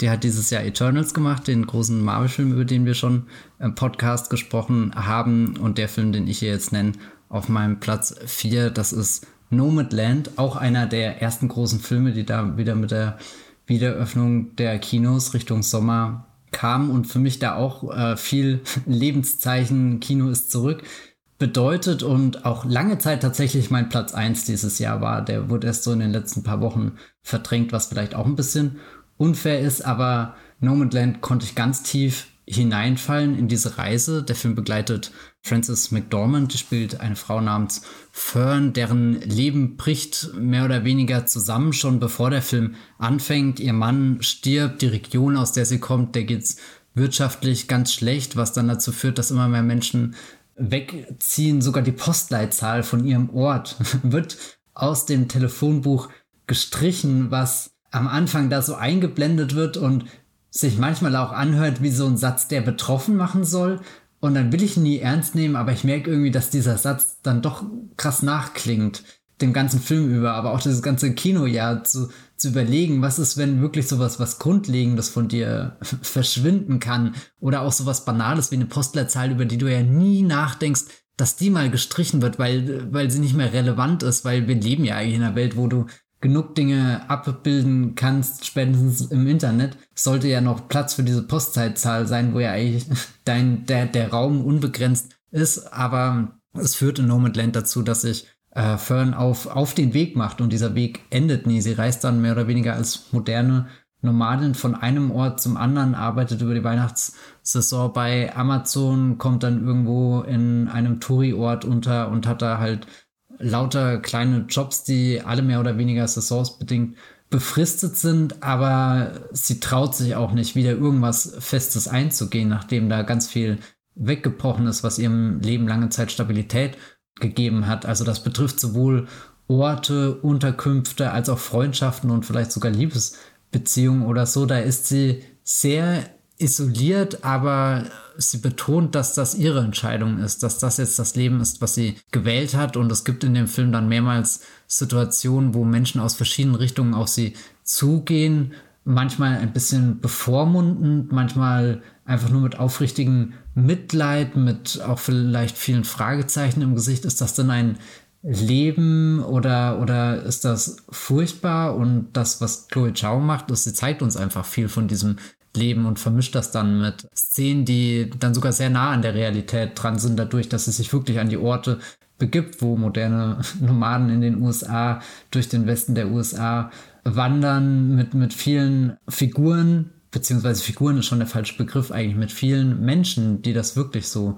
leben, also viele Laiendarsteller, die sie wieder in ihren Film untergebracht hat, was ja total im Gegensatz zu ihrem anderen großen Film ähm, steht, der da eine gigantische Studioproduktion mit einem Budget von, weiß nicht, 200 Millionen Dollar ist, wo du, wo du auf der einen Seite das, das Größte hast, was irgendwie diese, diese Traumfabrik, Filmschmiede Hollywood zum Vorschein bringen kann und auf der anderen Seite dann so ein Film Nomadland, der, der sich wirklich anfühlt, als ist er da im Licht der Dämmerung gedreht, wo keiner so genau hinschaut, wo auch keiner genau weiß, was das für ein Film wird, wo, wo vielleicht auch die Kamera nicht ganz richtig eingestellt ist, weil das eben Lichtverhältnisse sind, die kann man nicht genau fassen, aber du kannst trotzdem versuchen, dich anzunähern. Und ganz viele von diesen Annäherungen habe ich dann in Nomadland entdeckt, wenn wir den verschiedenen Geschichten der, der auftretenden Menschen lauschen, die, die wirklich berührend sind und mich, ja, ich weiß nicht, du, du hast eigentlich keinen Bezug dazu, aber, aber jeder erzählt sowas, was ihn geprägt hat in seinem Leben und auch irgendwie die, die, die Entscheidung geformt hat, warum man sich für, für diese Art von Leben entschieden hat, die, die viel von dem widerspricht, was gerade mein eigenes Leben ist. Also ich ziehe nicht irgendwie durch Berlin und habe da kein Zuhause, sondern. Doch, von Kino zu Kino, oder? ja, okay. Ich bin ein, ein Kinonomade. Nein, aber ich bin eigentlich sehr froh, dass äh, mein Leben dann zumindest sowas wie einen, einen, einen erdenden Punkt wie eine Wohnung hat, an den ich zurückkehren kann und einfach in mein Bett fallen kann, wenn ich gerade völlig K.O. bin. Irgendwie hatte ich das Gefühl, jedes Mal, wenn ich No Man's Land im Kino geschaut habe, ich schaue ja zehn Jahre später so ein eine geistige Fortsetzung zu Into the Wild, dem Aussteigerfilm hier von äh, Sean Penn mit Emil Hirsch in der Hauptrolle. Das war ein Film, der mich damals sehr geprägt hat von seinem Gedanken, die, die Welt zu entdecken, irgendwie auszubrechen aus was und dann aber trotzdem auch, also ich meine, der Film endet ja auf einer sehr tragischen Note. Ich glaube, das kann ich verraten. Also so auch ein Film, der, der einerseits in dir was lostritt, dass du da rausgehen willst, um was zu entdecken, aber gleichzeitig dir auch viel, viel Angst macht, was es da draußen gibt und dass man sich irgendwie überfordern könnte. Also ein, ein sehr, sehr komplizierter Film und ich glaube auch jetzt nicht der beste Film, der da möglich wäre, aber irgendeiner, der damals bei mir sehr viel ausgelöst hat. Aber ich habe ihn jetzt auch schon wirklich seit Ewigkeiten nicht mehr geschaut. Ich glaube, das, was am längsten geblieben ist, ist die Musik von Eddie Vedder, die dann manchmal doch noch in meiner Spotify-Playlist auftaucht. Aber ansonsten kaum noch Berührungspunkte zu dem Film gehabt und mich immer gefragt, wie ist das, wenn ich den jetzt nochmal schaue? Bricht er mir komplett das Herz oder lerne ich den neu kennen, findet er vielleicht einen, einen, anderen Platz in meinem Leben jetzt oder im schlimmsten Fall, vielleicht finde ich ihn dann gar nicht gut und, und er gerät komplett in Vergessenheit. Das will ich eigentlich auch nicht. Aber jetzt Nomadland zu sehen, der, der da nicht direkt anschließt, aber irgendwo, wo im Geiste dann schon, schon mit, mit diesem Into the Wild zusammentrifft, das war dann ganz faszinierend und, und er ist irgendwie viel, viel reifer, viel erwachsener, auch viel klarer in seinen Gedanken, nicht so Sturm und Drang getrieben, sondern eher ruhig und besonnen und dann kannst du natürlich auch sehr viel in den Landschaften atmen, die Chloe Chow auf die Leinwand wirft. Sie äh, verwendet auch viel Musik von Ludovico Inaudi, was natürlich, ah, das äh, sind schon sehr tolle Kompositionen, die da entstehen, wo ich mir manchmal wünschen würde, dass der, dass der Van niemals anhält, dass du immer weiterfährst. Aber das ist ja auch so, so eine zentrale Frage in diesem Film, wie, wie lange macht man das? Wie lange kann man das überhaupt machen? Ist da am Ende nicht wirklich einfach nur Einsamkeit oder, oder ist die Einsamkeit noch schlimmer, wenn sie unter anderen Menschen stattfindet? Da gibt es auch so ein paar Szenen, wo, wo Vern im Endeffekt eine Art Heimkehr hat, aber dann doch nur den, den einen Weg wieder sieht, der sie wegführt und, und natürlich auch ganz viele Motive aus Westernfilmen drin. Das war natürlich ganz praktisch, dass wir da unsere große äh, Western-Retrospektive hier im Wollmilchcast hatten und, und ausgerechnet über äh, den John Ford-Film Der Schwarze Falke gesprochen haben, der ja auch mit, mit einem Moment endet, wo, wo die Frage im Raum steht, geht er durch die Tür oder nicht? Und Chloe Chao zitiert diesen Moment auch in einer Einstellung und schickt ihre Figur weiter auf eine ähnliche Reise, aber trotzdem mit ein paar veränderten Parametern außenrum. Und das mochte ich dann irgendwie, wie diese Filme, die eigentlich erstmal sehr gegensätzlich sind, dann doch miteinander kommuniziert haben. Und das Letzte, was ich erwähnen möchte, ist, glaube ich, mein Lieblingsfilm- und Musikmoment dieses Jahr. Und, und das ist eigentlich mutig, wenn ich das sage, wo wir ja eigentlich zwei Bomben-Musicals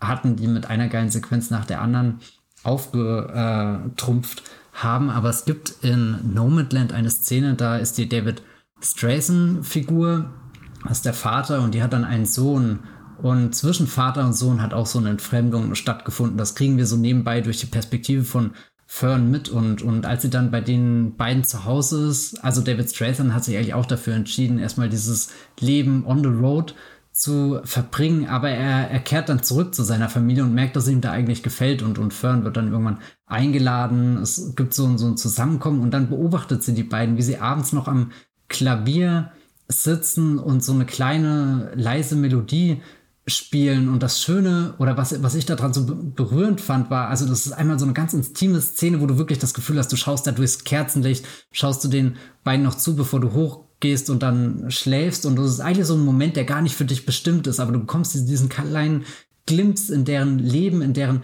Beziehung und weißt, dass zwischen den beiden, zwischen Vater und Sohn nicht alles gut gelaufen ist. Und dann sitzt der Sohn da, der jetzt mitten in seinem Leben steht, Familie hat, äh, Kinder hat, Arbeit hat und so weiter. Und der spielt da die, die, die stabilen Grundtöne, die auch tiefer auf der Tonleiter verortet sind. Also irgendwie ist er gerade derjenige, der an der Beziehung arbeitet, der das alles in Gang hält, der, der, der noch, noch Kraft und weiß nicht was hat, was aber nicht bedeuten soll, dass der Vater, der daneben sitzt und, und eher die oberen Tasten auf der Tonleiter spielt, dass, dass er äh, schwach ist, sondern im Gegenteil. Er spielt die Melodie, die so total federleicht losgelöst ist, aber nicht aufdringlich ist. Er legt da kein krasses Solo hin, wo du einfach nur beeindruckt bist, sondern fliegt da ein bisschen mit den Fingern über die Tasten und, und erforscht irgendwie die Leichtigkeit des, des Alters vielleicht auch, den Punkt, wo er angekommen ist. Er hat das alles schon erreicht irgendwie, wo sein Sohn gerade mittendrin steckt und die schweren, tiefen Töne spielt, die zwar irgendwie stabil sind, aber die auch eine Verantwortung erfordern, die auch, auch Kraft, die, die, die eine Wucht brauchen. Du, du musst das erstmal bewerkstelligen, dieses Fundament zu legen und, und er spaziert dann in den helleren, höheren Tönen darüber, als hat er jetzt hier seine Freiheit gefunden und das ist dann auch ganz schön irgendwie, also weiß nicht, das, das ist eine Szene, die ist mir nie wieder aus dem Kopf gegangen, seit ich den Film das erste Mal gesehen habe. Und damit äh, beende ich meinen Monolog zu Nomadland von Chloe Zhao. Ja, ein ganz, ganz, ganz fantastischer Film. Ja, wie mache ich da jetzt die Überleitung? Was ist denn dein nächster? Also während es ja bei Nomadland um vereinzelte Menschen aus allen Ecken der USA geht, die sich finden gelegentlich und einen Gemeinschaftssinn teilen, geht es in Jallikattu um ein Dorf, das dem Wahnsinn verfällt. Hm, okay, die Überleitung war unmöglich, aber äh, du kriegst jeden Punkt dafür, dass du es versucht hast. Jallikattu ist der zweite Film aus dem indischen Subkontinent, den ich hier in der Liste habe. Und der passt auch, finde ich, sehr gut zu dem ersten Kanon, den ich am Anfang schon erwähnt hatte, weil es geht ja auch wieder um einen Mikrokosmos. Aber er könnte anders kaum aussehen, obwohl es hier auch um, um Wut geht. Und ein Film, der aus der Malayalam-Filmindustrie äh, aus dem indischen Subkontinent stammt, das sei hier noch erwähnt, äh, nicht Tamil. Im Mittelpunkt dieses Films, in dem nicht größer gesungen wird oder so, steht ein Bulle, der geschlachtet werden soll, aber er entkommt der Schlachtung.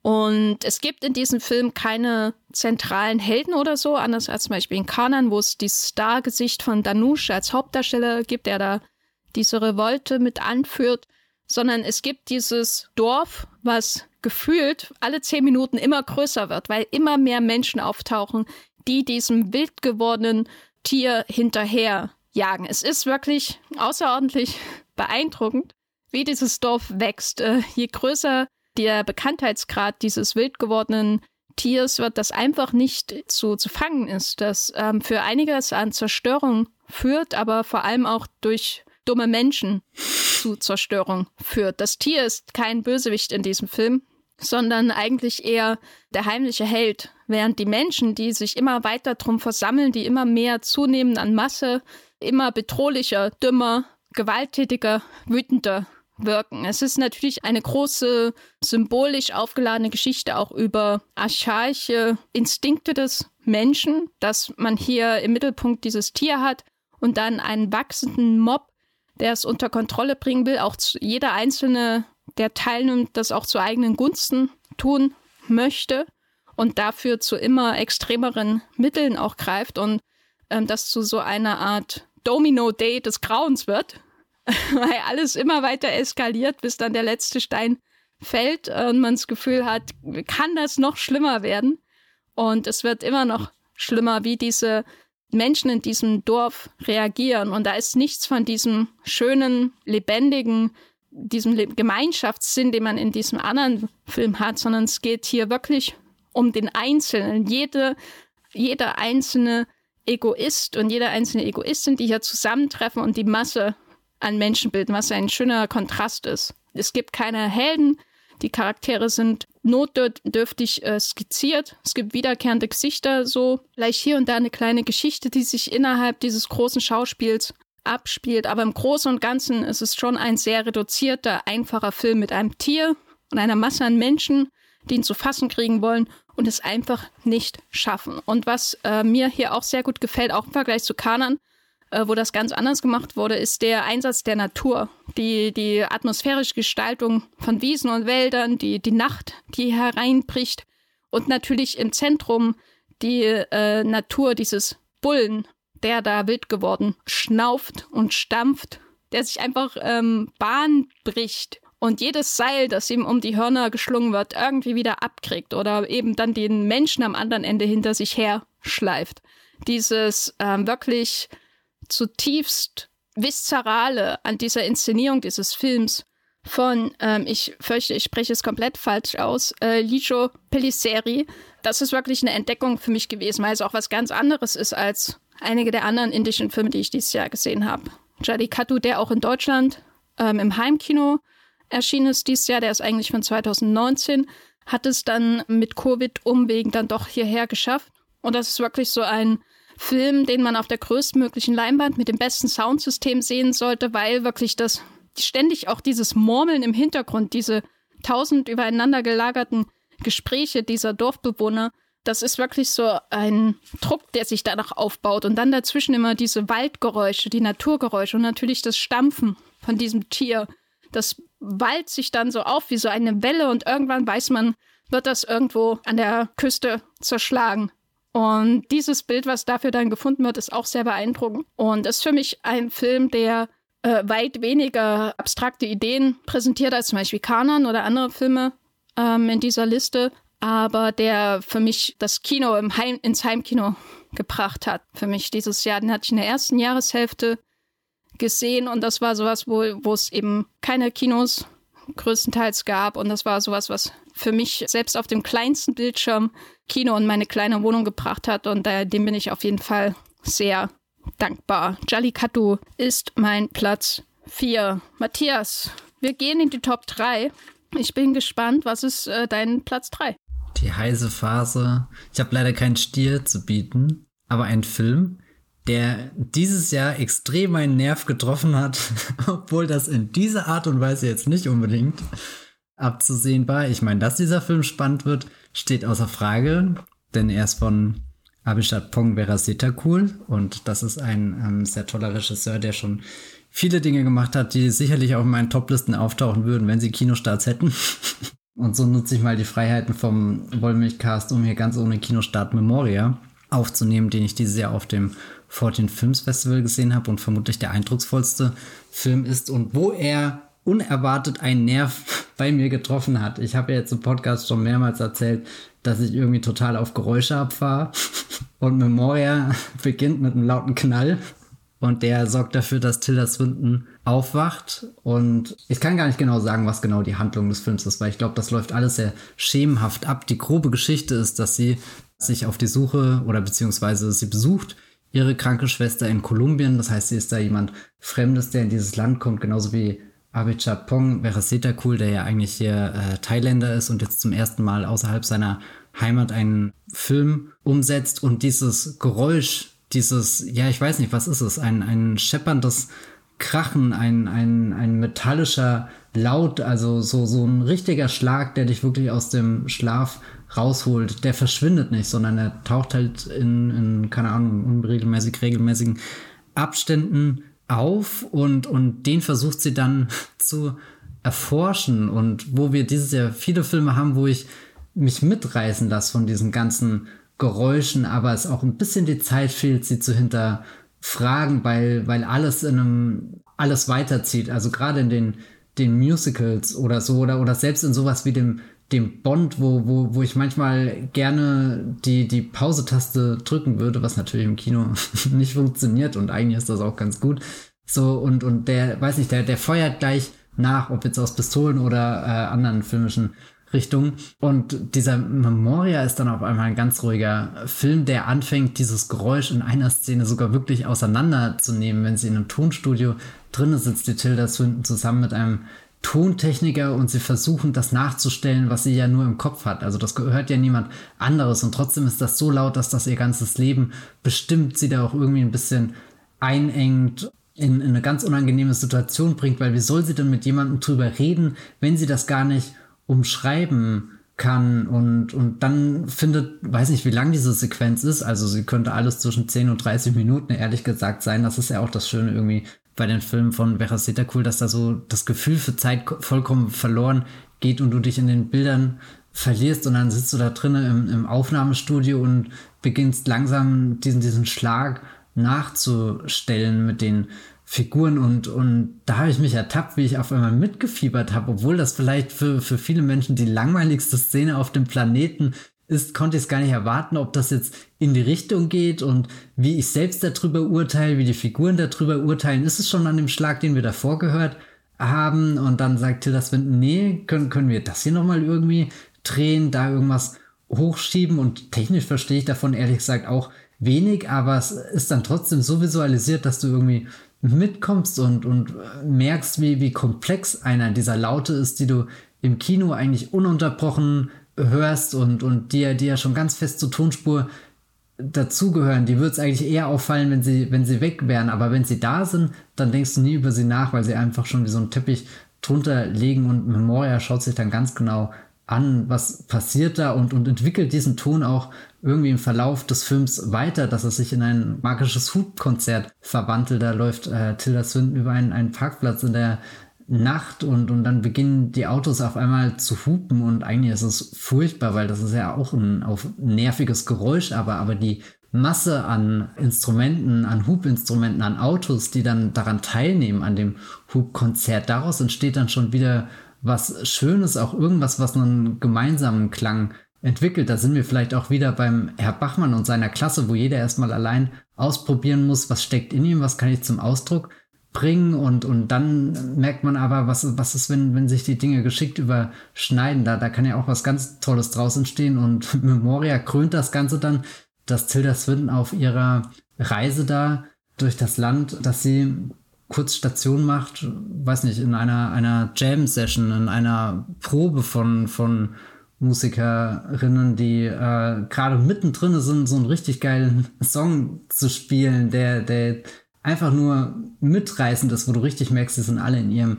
Element und das Stück kann jetzt auch keiner mehr aufhalten. Das ist dann quasi so die, diese, diese dritte Stufe, nachdem du erstmal einfach nur einen gewaltigen Ton hast, der dein Leben völlig aus der Bahn wirft und, und dann diese komischen Geräusche anfängst, um dich herum wahrzunehmen, wie eben Autohupen, die, die einerseits stören, aber andererseits auch in Einklang miteinander geraten können. Und dann bist du da, wo die Noten wirklich fließen, ineinander übergehen, wo, wo auf einmal ganz neue Räume in einem Film entstehen, der, der an sich ja super ruhig gehalten ist, aber, aber diese Musik bringt da einen Wirbelwind rein, der dich weiter und weiter trägt und dazwischen passieren auch noch ganz viele andere Dinge. Also manchmal habe ich doch das Gefühl, ich rede am Kern des Films vorbei. Da wird ja zum Beispiel auch noch thematisiert mit die, die Geister der Vergangenheit, die langsam zurückkehren. Geister generell bei Veraceta Cool ja immer eine, eine Präsenz, die so über den Film lauern, vielleicht aber auch behütend auf sie drauf gucken und, und alles führt irgendwie zu, zu übernatürlichen Ereignissen, die du jetzt auf den ersten Blick gar nicht ähm, erwartet hättest. Der Start von etwas, das sich in den Himmel bewegt und, und natürlich auch diese letzte äh, längere Passage, wo, wo eine Begegnung im Endeffekt im Tod endet, aber die Rückkehr aus dem Tod auch möglich ist und dann die, die Frage gestellt wird, ja, wie war es denn jetzt eigentlich? Und, und dann eines der Zitate des großen Kinojahres, es ist einfach fein gewesen, sagt dann die Figur, die, die Tilda Swinton aufgesucht hat. Und es ist definitiv ein Film, den ich gerne nochmal geschaut hätte, bevor ich jetzt hier so viel über ihn rede. Ähnlich wie bei The Souvenir haben die sich noch nicht so festgesetzt. Oder viele Filme, die ich hier in der Liste habe, habe ich mindestens mehrmals gesehen. Das ist jetzt bei den zwei schon eine Ausnahme und vielleicht Herr Bachmann und seine Klasse, dass sich die jeweils nur einmal geschaut haben und da die Bilder schon ein bisschen schwammiger werden. Aber das habe ich generell bei Veraceta cool, dass ich den Moment, wo ich im Kino sitze und seine Filme schaue, da kann ich alles wahrnehmen. Das ist total stark, wie, wie klar alles wirkt. Und sobald ich rausgehe, fängt der Film an zu verschwimmen und nimmt diese träumerische, rätselhafte Qualität an. Aber das ist dann auch der Grund, warum sowas wie eben Uncle Boonme nie wieder verschwinden, weil du immer weiter diesen, diesen schemenhaften Film im Kopf rumschwirren hast und drüber nachdenkst und dich fragst, was genau ist da passiert. Und ein paar Dinge sind ja super leicht irgendwie den Finger drauf zu legen, aber dann sind es dann auch irgendwie so Bilder, die einfach nur bleiben aufgrund ihrer, weiß nicht, sowas Banalem wie Farbgebung oder, oder Silhouetten, die du siehst oder zumindest dann in dem Moment ausmachst, wo du es siehst. Und ich bin wahnsinnig gespannt, wenn ich mir irgendwann mal die Zeit nehme, all seine Sachen nochmal zu schauen, weil das habe ich bisher tatsächlich noch nie gemacht. Aber Moria ist definitiv ein guter Film, um dann nochmal so komplett sich von ihm komisches Wort einlullen zu lassen. Und das meine ich überhaupt nicht negativ, sondern im besten Sinn, weil das hat was Hypnotisches, auch wenn es was Befremdliches und manchmal sogar Unangenehmes hat, in Memoria einzutauchen. Aber wüsste auch jetzt keine Kinoerfahrung dieses Jahr, mit der ich das ansatzweise vergleichen könnte. Plus du hast außenrum die äh, Festivalsituation von 14 Films, was das Ganze nochmal dem so, so was zusätzlich Aufregendes gibt, weil du merkst, um dich rum sind die Menschen genauso gespannt auf diesen Film. Da, da liegt einfach irgendwas in der Luft und in dem Fall hoffentlich nicht Corona, äh, was natürlich auch eine unangenehme Erfahrung war. Aber da, da hat die Filmerfahrung definitiv überwogen. Jenny, ich glaube, du hast ihn auch gesehen. Also ich weiß sogar, du hast ihn gesehen und äh, vermutlich sogar im gleichen Saal. Zum selben Zeitpunkt, glaube ich auch. Das ist crazy. Taucht er in deiner Liste auf? Nee. What? Na gut. Ich muss sagen aber, dass Memoria ein gutes Double-Feature abgeben würde mit dem Abspann von diesem Paolo Sorrentino-Film. Ich weiß nicht, ob du den bis zu Ende geguckt hast, den Abspann. Ja, aber hilf mir trotzdem auf die Sprünge.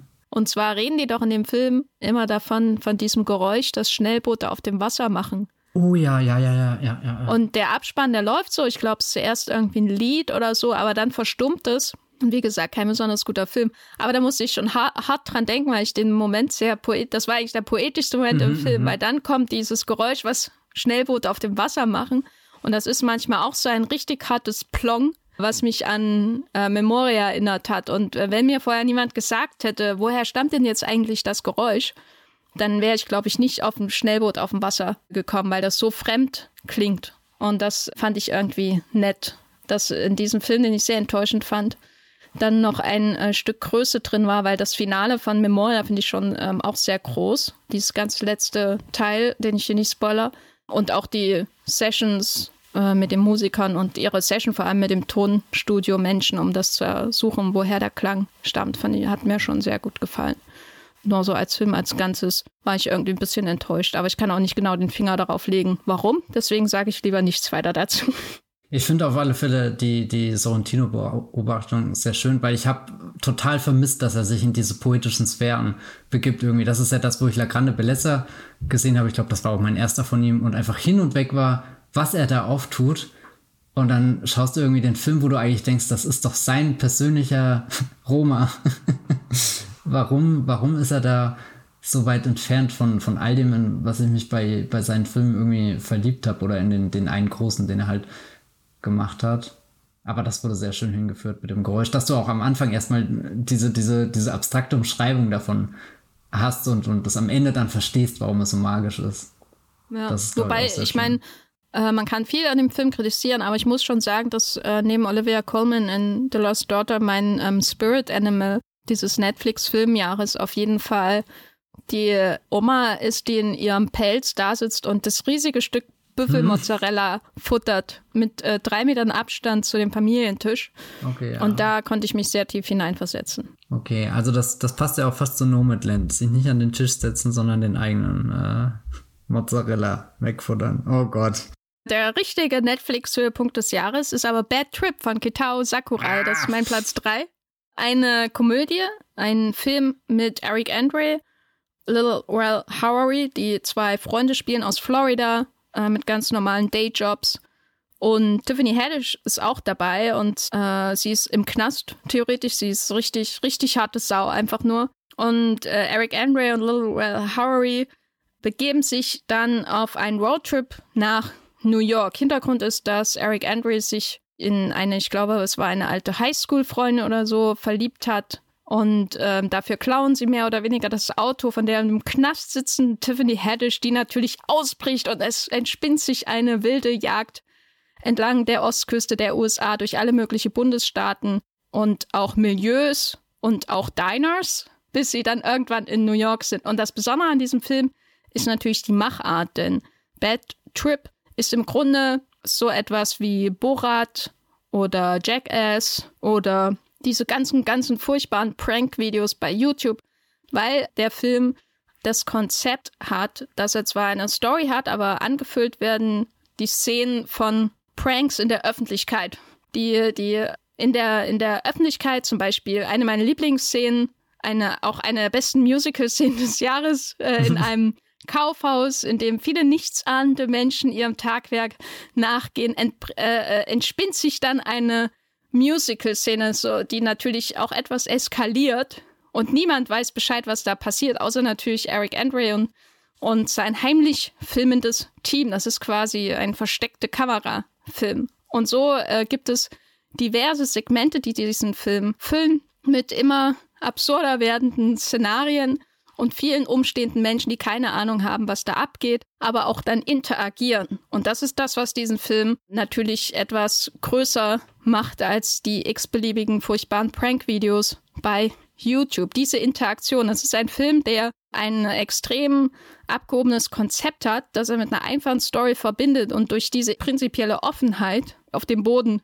wiederbringt, auf das menschliche Element, weil es geht nicht nur darum, irgendwie Leute an der Nase herumzuführen, was, was ja oft bei solchen Filmen der Fall ist oder solchen Szenarien der Comedy, sondern es geht darum, mit diesen Leuten zu interagieren, die zufällig vor Ort sind und denken, was zum Teufel passiert da? Und das ist die, die Hauptreaktion auf alles, was Eric Andre in diesem Film macht, was Eric Andre sowieso macht, vor allem in der Eric Andre Show, aber auch sonst. So, was zum Teufel passiert da? Warum saugt da ein Typ ein Auto aus und zufällig seine komplette Kleidung auch weg, bis er nackt ist. Was zum Teufel passiert da? So die Hauptreaktion. Aber diese Offenheit für die darauf folgende Interaktion.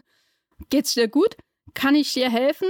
Was geht bei dir ab? Hast du einen Schaden? Und so weiter und so fort. Soll ich die Polizei rufen? Das ist das, was diesen Film für mich ähm, dieses Jahr zu einer echten Entdeckung gemacht hat, weil er ist nicht nur super lustig und ich musste wirklich ähm, so laut lachen wie bei keinem anderen Film dieses Jahr, sondern er ist auch ständig daran interessiert, wie Menschen reagieren und wie Menschen zusammenfinden, obwohl sie in solchen Extremsituationen stehen und sich wiederfinden, die völlig absurd sind. Und das wiederkehrende Thema dieses Films, der natürlich auch Amerika erkundet, der unterschiedliche Milieus in diesen Bundesstaaten äh, an der Ostküste ähm, natürlich auch besucht, um da sein Ding abzuziehen. Das verbindende Thema ist eben, dass die Menschen eine helfende Hand reichen. Und eins der, einer der schöneren Szenen ist zum Beispiel eine totale äh, Eric Andre-Eskalation in so etwas wie einem Country Music Club. Ich weiß gar nicht, wie es nennen soll. Ein Riesending, wo Leute sich besaufen und tanzen. Und er springt irgendwie auf die Bar und klettert dann noch auf das Gerüst da oben drüber und fällt dann runter und es ist alles unglaublich furchtbar und er bricht sich auch irgendwann, dächte ich. Aber irgendwie ist dann immer jemand da, der sagt, äh, oh mein Gott, wie geht's dir? Kann ich was für dich tun? Egal wie extrem sein Verhalten auch ist, weil es eben nicht darum geht, diese Leute zu beleidigen. Ähm, es geht nicht darum, sie bloßzustellen oder so. Es ist eben nicht Borat oder so, sondern es geht darum, sie zu Mitspielenden zu machen, was ein unterschätztes Element ist. Und das ist ja eine schöne Entdeckung gewesen dieses Jahr. Äh, eine Komödie, die dieses etwas ausgelutschte Konzept nutzt, um da was anderes draus zu machen. Und ich muss auch sagen, dass ähm, Tiffany Haddish, die hätte ich beinahe nicht wiedererkannt, die fand ich einfach toll. Sie hat nicht so viele große, lustige Szenen wie Eric Andre zum Beispiel oder Lil Ralph Howery, aber sie ist so eine treibende Kraft, die die beiden unwissentlich nach New York treibt mit ihrer puren Wut. Und das ist auch so was, was ich von ihr schauspielerisch noch nicht gesehen habe, weil sie ja eher so als Stand-up-Comedian bekannt ist. Und ja, Bad Trip bei Netflix fand ich sehr schön. Ein schöner Film, auch über Amerika, würde ich sagen. Kann man auch zusammen mit Bridge of Spice gucken, glaube ich. Hm, ja. Ich äh, bewundere deinen Mut, den hier reinzunehmen. Ich traue mich das nicht. Aber eigentlich kann ich alles unterschreiben, was du sagst und frage mich manchmal, ob ich so meinen mein, mein Filmgeschmack überdenken sollte. Aber doch, der hat mich auch richtig gekriegt. Sowohl von der Humorseite als auch von der berührenden Seite. Er ist ein bisschen so der Paddington unter den Prank-Comedies, ja. oder? Auf jeden Fall. Was, ähm, was will Checkers da nächstes Jahr abliefern, äh, dieses Jahr? Hm. Ja, also er ist, ähm, äh, verhält sich wie Paddington zu Borat halt.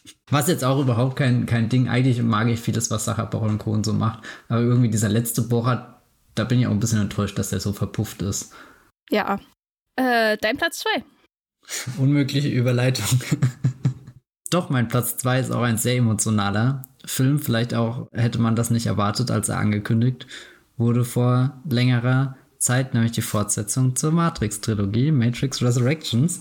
Und es ist natürlich komisch, weil wir da erst im letzten Podcast sehr ausführlich drüber geredet haben, aber zumindest sitze ich jetzt hier schon mit dem Vorsprung, ihn dann doch tatsächlich noch zweimal geschaut zu haben, was beim, beim ersten Mal nicht der Fall war und was mich auch immer ein bisschen geärgert hat, weil eigentlich ist Matrix so ein Film, von dem ich dachte, ich kann ihn an diesem Moment schon auswendig. Und was ich auf alle Fälle auswendig kann, ist die Bildfolge, weil da ich ihn ja jetzt die letzten zwei Wochen nicht schauen konnte, weil ich irgendwie wegen Corona nicht so viel im Kino war und auch überhaupt nicht in der Nähe eines Kinobars, habe ich ihn mir in Screenshots mehrmals angeschaut, bin ihn da wirklich im Detail durchgegangen, habe da wieder sehr viel, also das kann ich euch generell nur empfehlen, schaut Filme in Screenshots an, ihr lernt da so viel über, über alles. Und normal ist das was, was ich erst mache, wenn ich Filme wirklich schon öfter gesehen habe und, und dann nochmal Lust habe, so tief einzusteigen in der Hoffnung, irgendwas Neues herauszufinden, was mir davor nicht aufgefallen ist oder irgendwie einen anderen Blickwinkel zu bekommen oder vor allem ein Gefühl für die Verhältnisse in dem Film. Ich finde, da, dafür ist das immer sehr gut, wenn du irgendwie den Abstand hast und, und dir den Film nochmal in so einer verzerrten, abstrakten Durchspulweise ohne Ton, ohne Dialoge, ohne Bewegung, was ja auch mit das Schlimmste ist, anschauen kannst, aber manchmal vielleicht doch die Bewegung klarer entschlüsseln kannst, weil du verschiedene Bruchteile von Sekunden hast und im Endeffekt ist der Film ja dann doch auch nur wieder die bewegten Bilder und äh, bla bla bla, keine Ahnung, worauf ich gerade eigentlich hinaus will. Das war komisch, den Film jetzt in, in Standbildern so gut zu kennen und ihn dann nochmal zu schauen, aber dann auch zu merken, dass alles, was ich beim ersten Mal erlebt habe, noch nicht mal der Peak dieses Films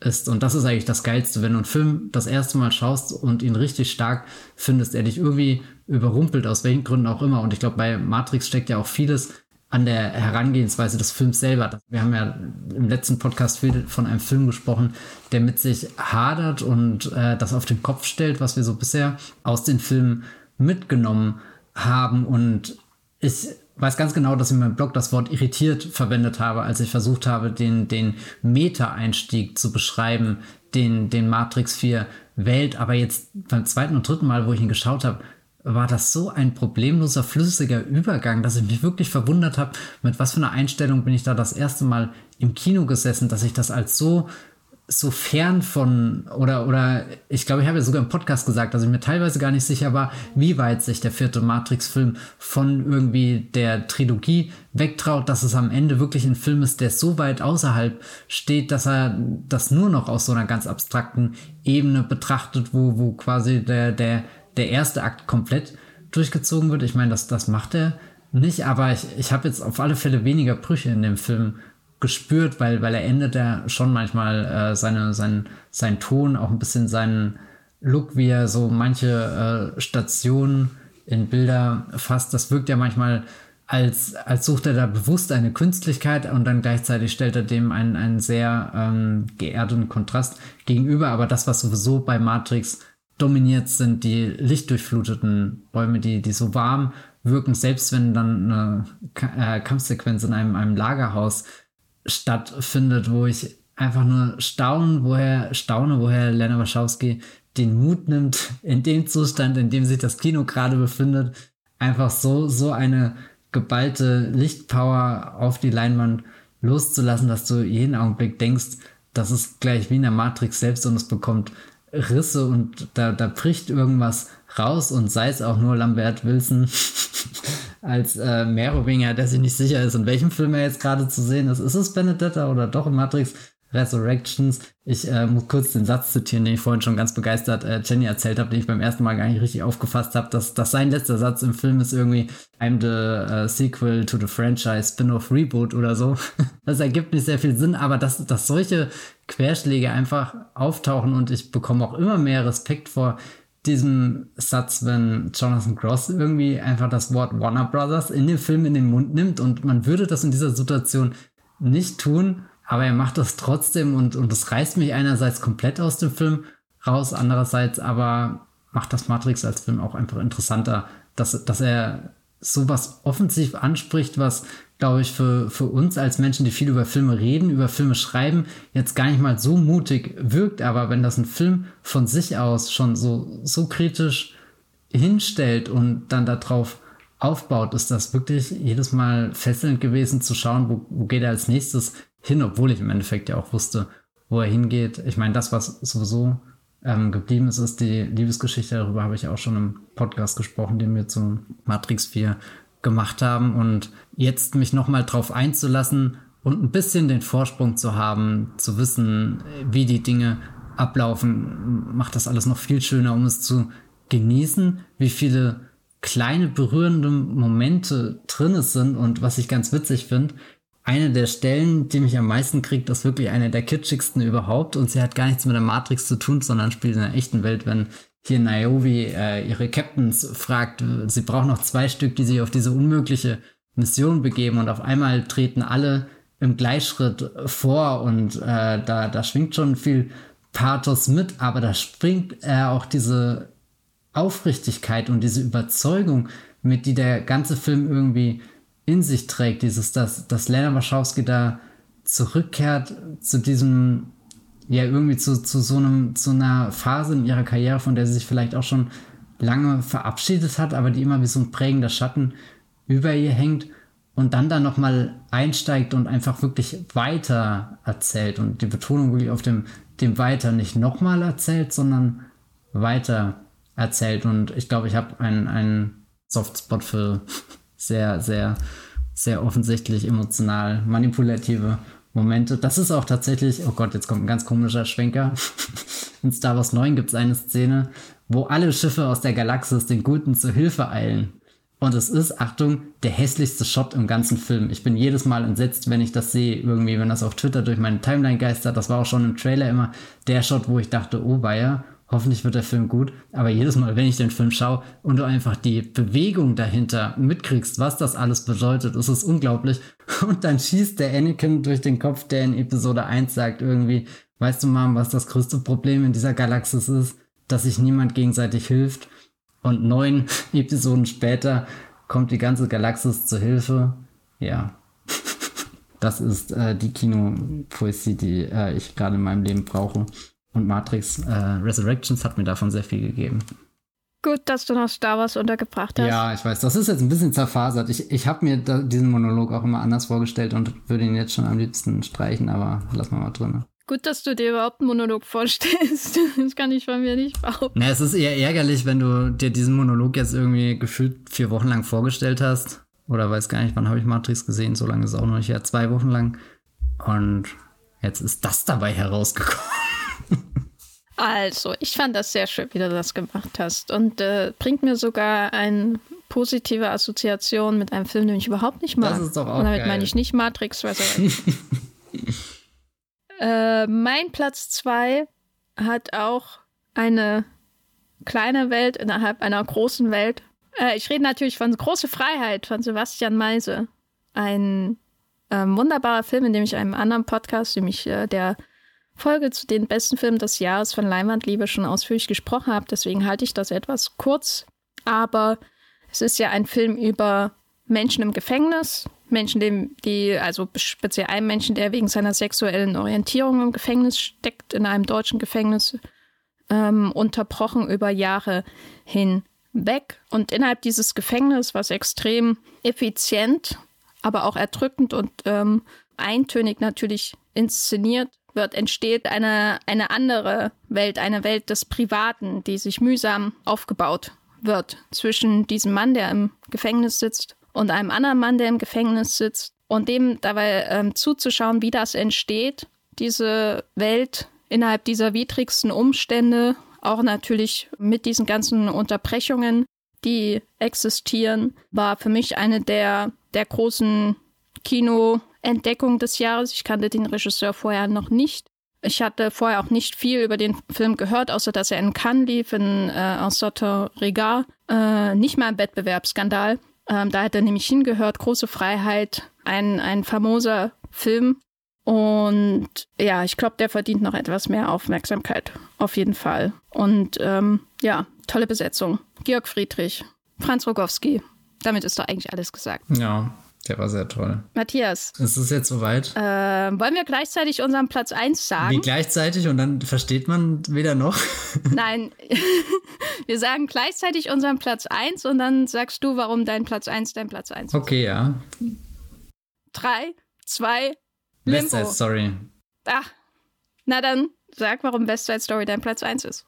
Es gibt Filme, in die kann ich mich hineinsetzen und ganz viel drüber nachdenken, über jede kleine Entscheidung, die sie treffen und äh, interessiere mich, wie ist das entstanden, wie machen sie das, was löst das in mir aus und was soll das alles? Ist das überhaupt noch Kino? Ist das schon God-Level Directing hier? Und bei West Side Story trifft all das zu. Ich kann mich diese zweieinhalb Stunden, die der Film geht, glaube sogar noch ein bisschen länger hineinsetzen und und dann rauscht alles durch meinen Kopf durch und ich nehme jede kleinste Bewegung wahr. Es ist quasi so das ultimativ stimulierende Kinoerlebnis des Jahres für mich gewesen, dieser Film von Steven Spielberg, über den wir auch schon im Podcast gesprochen haben. Und dann ist West Side Story aber auch ein Film, in den ich mich einfach reinsetzen kann und nicht, also so, so, so mich einfach mitreißen lassen kann und dann gar nichts anderes mehr denke, wo, wo ich ihn einerseits auf dieser total analytischen Ebene anschauen kann und jede Minute für mich herausfinden kann, warum ich das gerade alles lieb. Und trotzdem ist es möglich, mich komplett auch in diesen Film fallen zu lassen und, und all das auszuklammern und einfach nur mitgedreht werden auf dieser Tanzfläche, die an den unterschiedlichsten Orten aufgemacht wird. Du hast vorhin natürlich schon die America-Sequenz genannt. Das ist der Film, der, der, der Moment in dem Film, wo, wo man wirklich alles außenrum vergessen kann, aber auch die, die restlichen Minuten sind so traumhaft. Ich kann es immer noch nicht glauben, dass der Film wirklich so gut geworden ist, wie er das geworden ist, aber da das stand auch ziemlich schnell für mich fest, dass Nomadland nicht mehr länger die Eins halten kann. Das West Side Story, der mich auch dieses Jahr wirklich magnetisch ins Kino gezogen hat. Da weiß nicht, da hat gegen jede Vernunft saß ich da wieder im Saal und dachte, oh mein Gott, ich, das kann gar nicht schnell genug losgehen. Das, das ist die Szene, die ich sehen will. Und, das noch und das noch und das noch und das noch. Und weil du sie vorhin so sträflich abgestraft hast, das ist auch eine Formulierung hier, ich glaube tatsächlich, einer meiner, weil ich jetzt hier viele kleine Szenen, über die ich sonst nie rede, irgendwie erwähnt habe. Und bei West Side Story, vielleicht habe ich das sogar kurz im Podcast gesagt, ich bin mir jetzt gar nicht sicher, wenn sich Toni und Maria in der Turnhalle hinter dieser Tribüne kurz treffen und dann dieses da dam da da dam kommt und einfach alles, was da in diesen drei Sekunden passiert, da äh, zieht es mir jedes Mal den Boden unter den Füßen weg und ich äh, weiß, da hat äh, der Steven Spielberg wieder ein bisschen Kinomagie geschaffen. Ja, mein Platz 1 ist ein Film, den ich erst äh, jetzt zum Ende des Jahres hin äh, gesehen habe, und zwar Limbo. Limbo von Soi Chiang, auch bekannt als Chiang Pu Soi. Ich glaube, ich hatte schon mal einen Film von ihm in der Top 10, und zwar SPL 2 oder mhm. SPL 2, Time for Consequences, war ein Actionfilm mit Tony Jaa und Limbo ist was anderes. Vereinfacht gesagt ist die Suche nach einem Serienkiller in Hongkong. Und ähm, kompliziert gesagt ist das die Reise in die Untiefen eines riesigen Berges aus Müll. Denn so viel Müll wie in diesem Film habe ich wirklich äh, lange nicht mehr in irgendeinem Film gesehen. Es ist wirklich ein in Schwarz-Weiß äh, gedrehter Film, der innerhalb von Hongkong, dieser realen Stadt, die ich persönlich eher mit Sauberkeit assoziiere. Ich war wirklich außerordentlich begeistert, wie sauber die, die U-Bahn dort ist. Zum Beispiel, wenn man aus Berlin kommt, da kommt man dort in den siebten Himmel. Aber wenn man Limbo anschaut, dann denkt man, diese ganze Stadt besteht nur aus weggeworfenen Dingen, aus Plastikflaschen, die weggeworfen werden und aus Menschen, die weggeworfen werden vom Rest der Gesellschaft. Und die liegen überall rum. Manchmal lebendig, manchmal nicht. Diese Ästhetik, die daraus entsteht, das Schwarz-Weiße, das macht das alles natürlich noch äh, in diesem Fall auch dank der Lichtgebung kontrastreicher. Es gibt nur Schwarz und Weiß. Äh, es gibt diese Massen an dadurch glitzernden, durchsichtigen Plastikflaschen, die rechts und links dort in den Gassen liegen, wo sich die Detectives und dann auch der Serienkiller und auch äh, seine Opfer durchbewegen. Und das ist so eine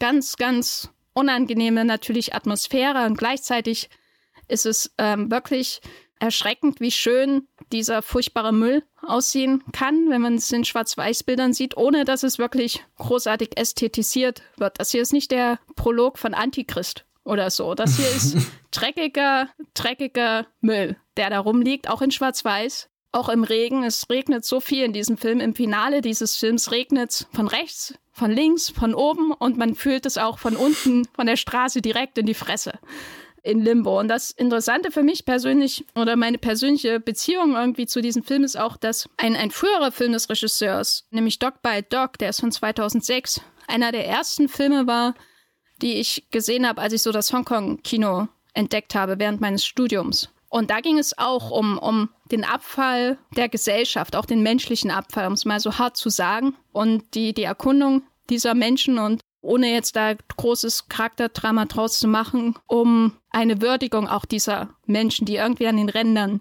leben. Und da ging es auch um Prügeleien in Müllhaufen. Und Dog by Dog war für mich damals schon sehr beeindruckend, weil es was ganz anderes war als das, was man halt mit Hongkong assoziiert. Wir haben hier im Podcast zum Beispiel über The Mission geredet, der sehr, sehr stylisch ist, aber auch über The Killer, der ebenfalls stylisch ist, aber auf eine ganz andere Art und Weise. Und dann kommt da dieser Soi Chiang rein und er macht einfach dreckige, brutale, animalische Gewalt und wirft sie dir ins Gesicht und dann musst du irgendwie damit leben. Und Limbo ist so ähnlich, aber irgendwie auch eine Weiterentwicklung, weil Soi Chiang heute für mich so neben Johnny Toso der vielversprechendste oder vielversprechendste schon übertrieben, er ist ja auch ein gestandener Regisseur, aber so mit der, der wichtigste Regisseur in Hongkong von, von Action, Thrillern und so weiter ist. Und äh, SPL 2 gehörte da natürlich auch dazu. Und Limbo setzt dem allen noch einen drauf, weil es eben diese treibende Action, die er einfach kann, wie kaum jemand anders, verbindet mit dieser wirklich einmaligen Vision dieser Welt, die da entsteht. Also das ist ein, ein Hongkong aus einer anderen Welt und gleichzeitig denkt man, in gewisser Weise ist auch Hongkong der Realität, weil diese Ränder der Gesellschaft gibt es natürlich, aber wenn man als Tourist da durchläuft, dann sieht man die natürlich nicht. Und das ist wirklich ein aufsaugender, düsterer, grausamer Film, der äh, teils äußerst schön anzusehen ist. Und ja, ein schönes Beispiel ist für Film, der viel erzählt, ohne zu erzählen. Äh, das möchte ich an dieser Stelle würdigen. Limbo von Soi Chiang, guter Film. Platz 1. Ich habe ihn mir in diesem Moment notiert. Wollen wir nochmal unsere komplette Top 10 sagen?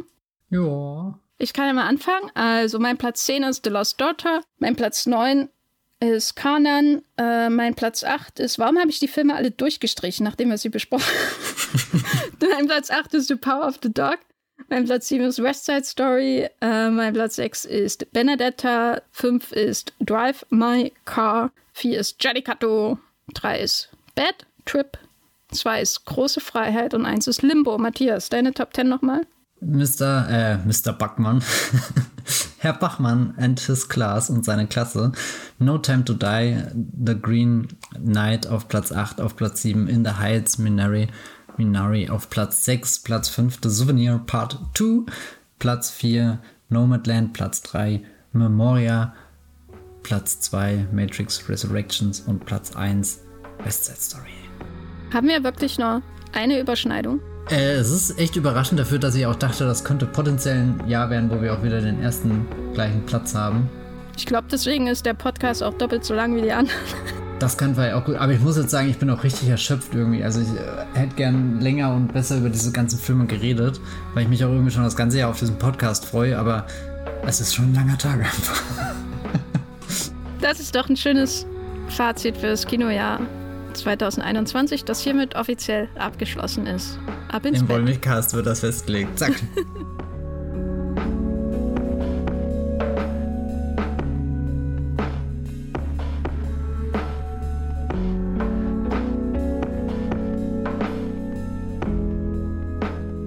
Damit habt ihr jetzt, ich würde sagen, mindestens 19 Filme zum Nachholen und zwei Spezialpreise, die wir auch nochmal, glaube ich, erwähnen sollten. Also meiner war Stimmt. Skylines. Was war dein Spezialpreis? The Beatles Get Back. Oh, da habt ihr noch acht Stunden zusätzlich oben drauf nach diesem Podcast, der gefühlt auch schon so lang ist. Da soll man nochmal sagen, wir würden euch nicht Content bieten. Matthias, wo bist du im Internet zu finden, wenn du über deine Lieblingsfilme 2022 schreibst? Das kriegt ihr sicherlich mit, wenn ihr mir auf Twitter folgt. Da bin ich als @bibelbrooks mit drei E's unterwegs oder unter meinem ganz normalen Matthias Hopf und äh, ich werde sicherlich den einen oder anderen Screenshot teilen, der mich dieses Jahr begleitet. Genau, ansonsten gibt es ja meinen Blog, das Filmfilter. Da versuche ich auch über die Sachen zu schreiben, die mich beschäftigen. Und natürlich bei Moviepilot, da schreibe ich gerade auch über Dinge, die mich beschäftigen. Zum Beispiel über die heimliche Fanfiction in der Harry Potter Reunion zwischen äh, Draco Malfoy und Hermine Granger. Da könnt ihr doch mal lesen, was mir so durch den Kopf geht. Und es ist ja weird. Jenny, was, wo, wo findet man dich? Also ich schreibe keine heimliche Fanfiction. Aber vielleicht wird mein Twitter-Account 2022 dazu genutzt. Mal schauen. Ihr findet mich jedenfalls Großes als Rebranding. als Gafferlein bei Twitter und als Jenny Jecke bei Letterboxd. Und bei Movieplot findet ihr mich natürlich auch. Und ich habe noch ein paar Podcasts in den Shownotes verlinkt, äh, wo wir auch über die besten Filme des Jahres und Serien des Jahres gesprochen haben. Und vielleicht kommt noch einer dazu in den nächsten Wochen. Es wird niemals aufhören, der Jahresrückblick. Ja, man kann nie genug davon machen, aber vielleicht sage ich in einem Monat auch, man kann genug davon machen und ich habe genug. Mal schauen. Also ich, ich, finde, du bist die Jamie Lee Curtis der Jahresend-Podcast. So oft, wie sie das Trauma auf der Werbekampagne für Halloween Kills verkauft hat, verkaufst du, warum Bad Trip ein geiler Film ist. Und ich habe es jetzt zweimal live gehört und es war zweimal sehr gut. Gut. ähm, ich frage mich noch, wer jetzt Michael Myers ist und ob ich Angst vorm ja, Einschlafen haben soll. Wer weiß. Wenn nicht, kannst du das nächste Mal eine Geschichte vom Trauma erzählen. Ja. Übrigens, ich habe auch in keinem dieser Filme, aber es geht auch in einigen, die ich hier erwähnt habe, ums Trauma. Soll ich, soll ich noch ein paar erwähnen? Äh, ich habe auch viele, in denen es um Mob ging von einer wütenden Stadt. Also ich glaube, Halloween Kills ist der eigentliche Film des Kinojahres 2021. Habe ich doch maßlos unterschätzt, glaube ich. Hm. Absolut. Äh, David Gordon Green, großer Künstler. Damit beende ich diesen Wollmilchcast. Ich hoffe nicht für immer mit diesem furchtbaren Urteil. ähm, vielen Dank fürs Zuhören und bis zum nächsten Mal. Tschüss. Ciao.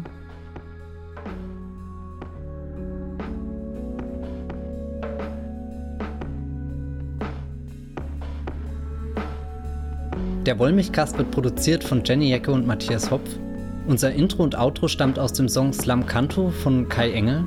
Ihr könnt unseren Podcast bei allen gängigen Apps abonnieren und wir freuen uns über Kommentare und Bewertungen auf iTunes.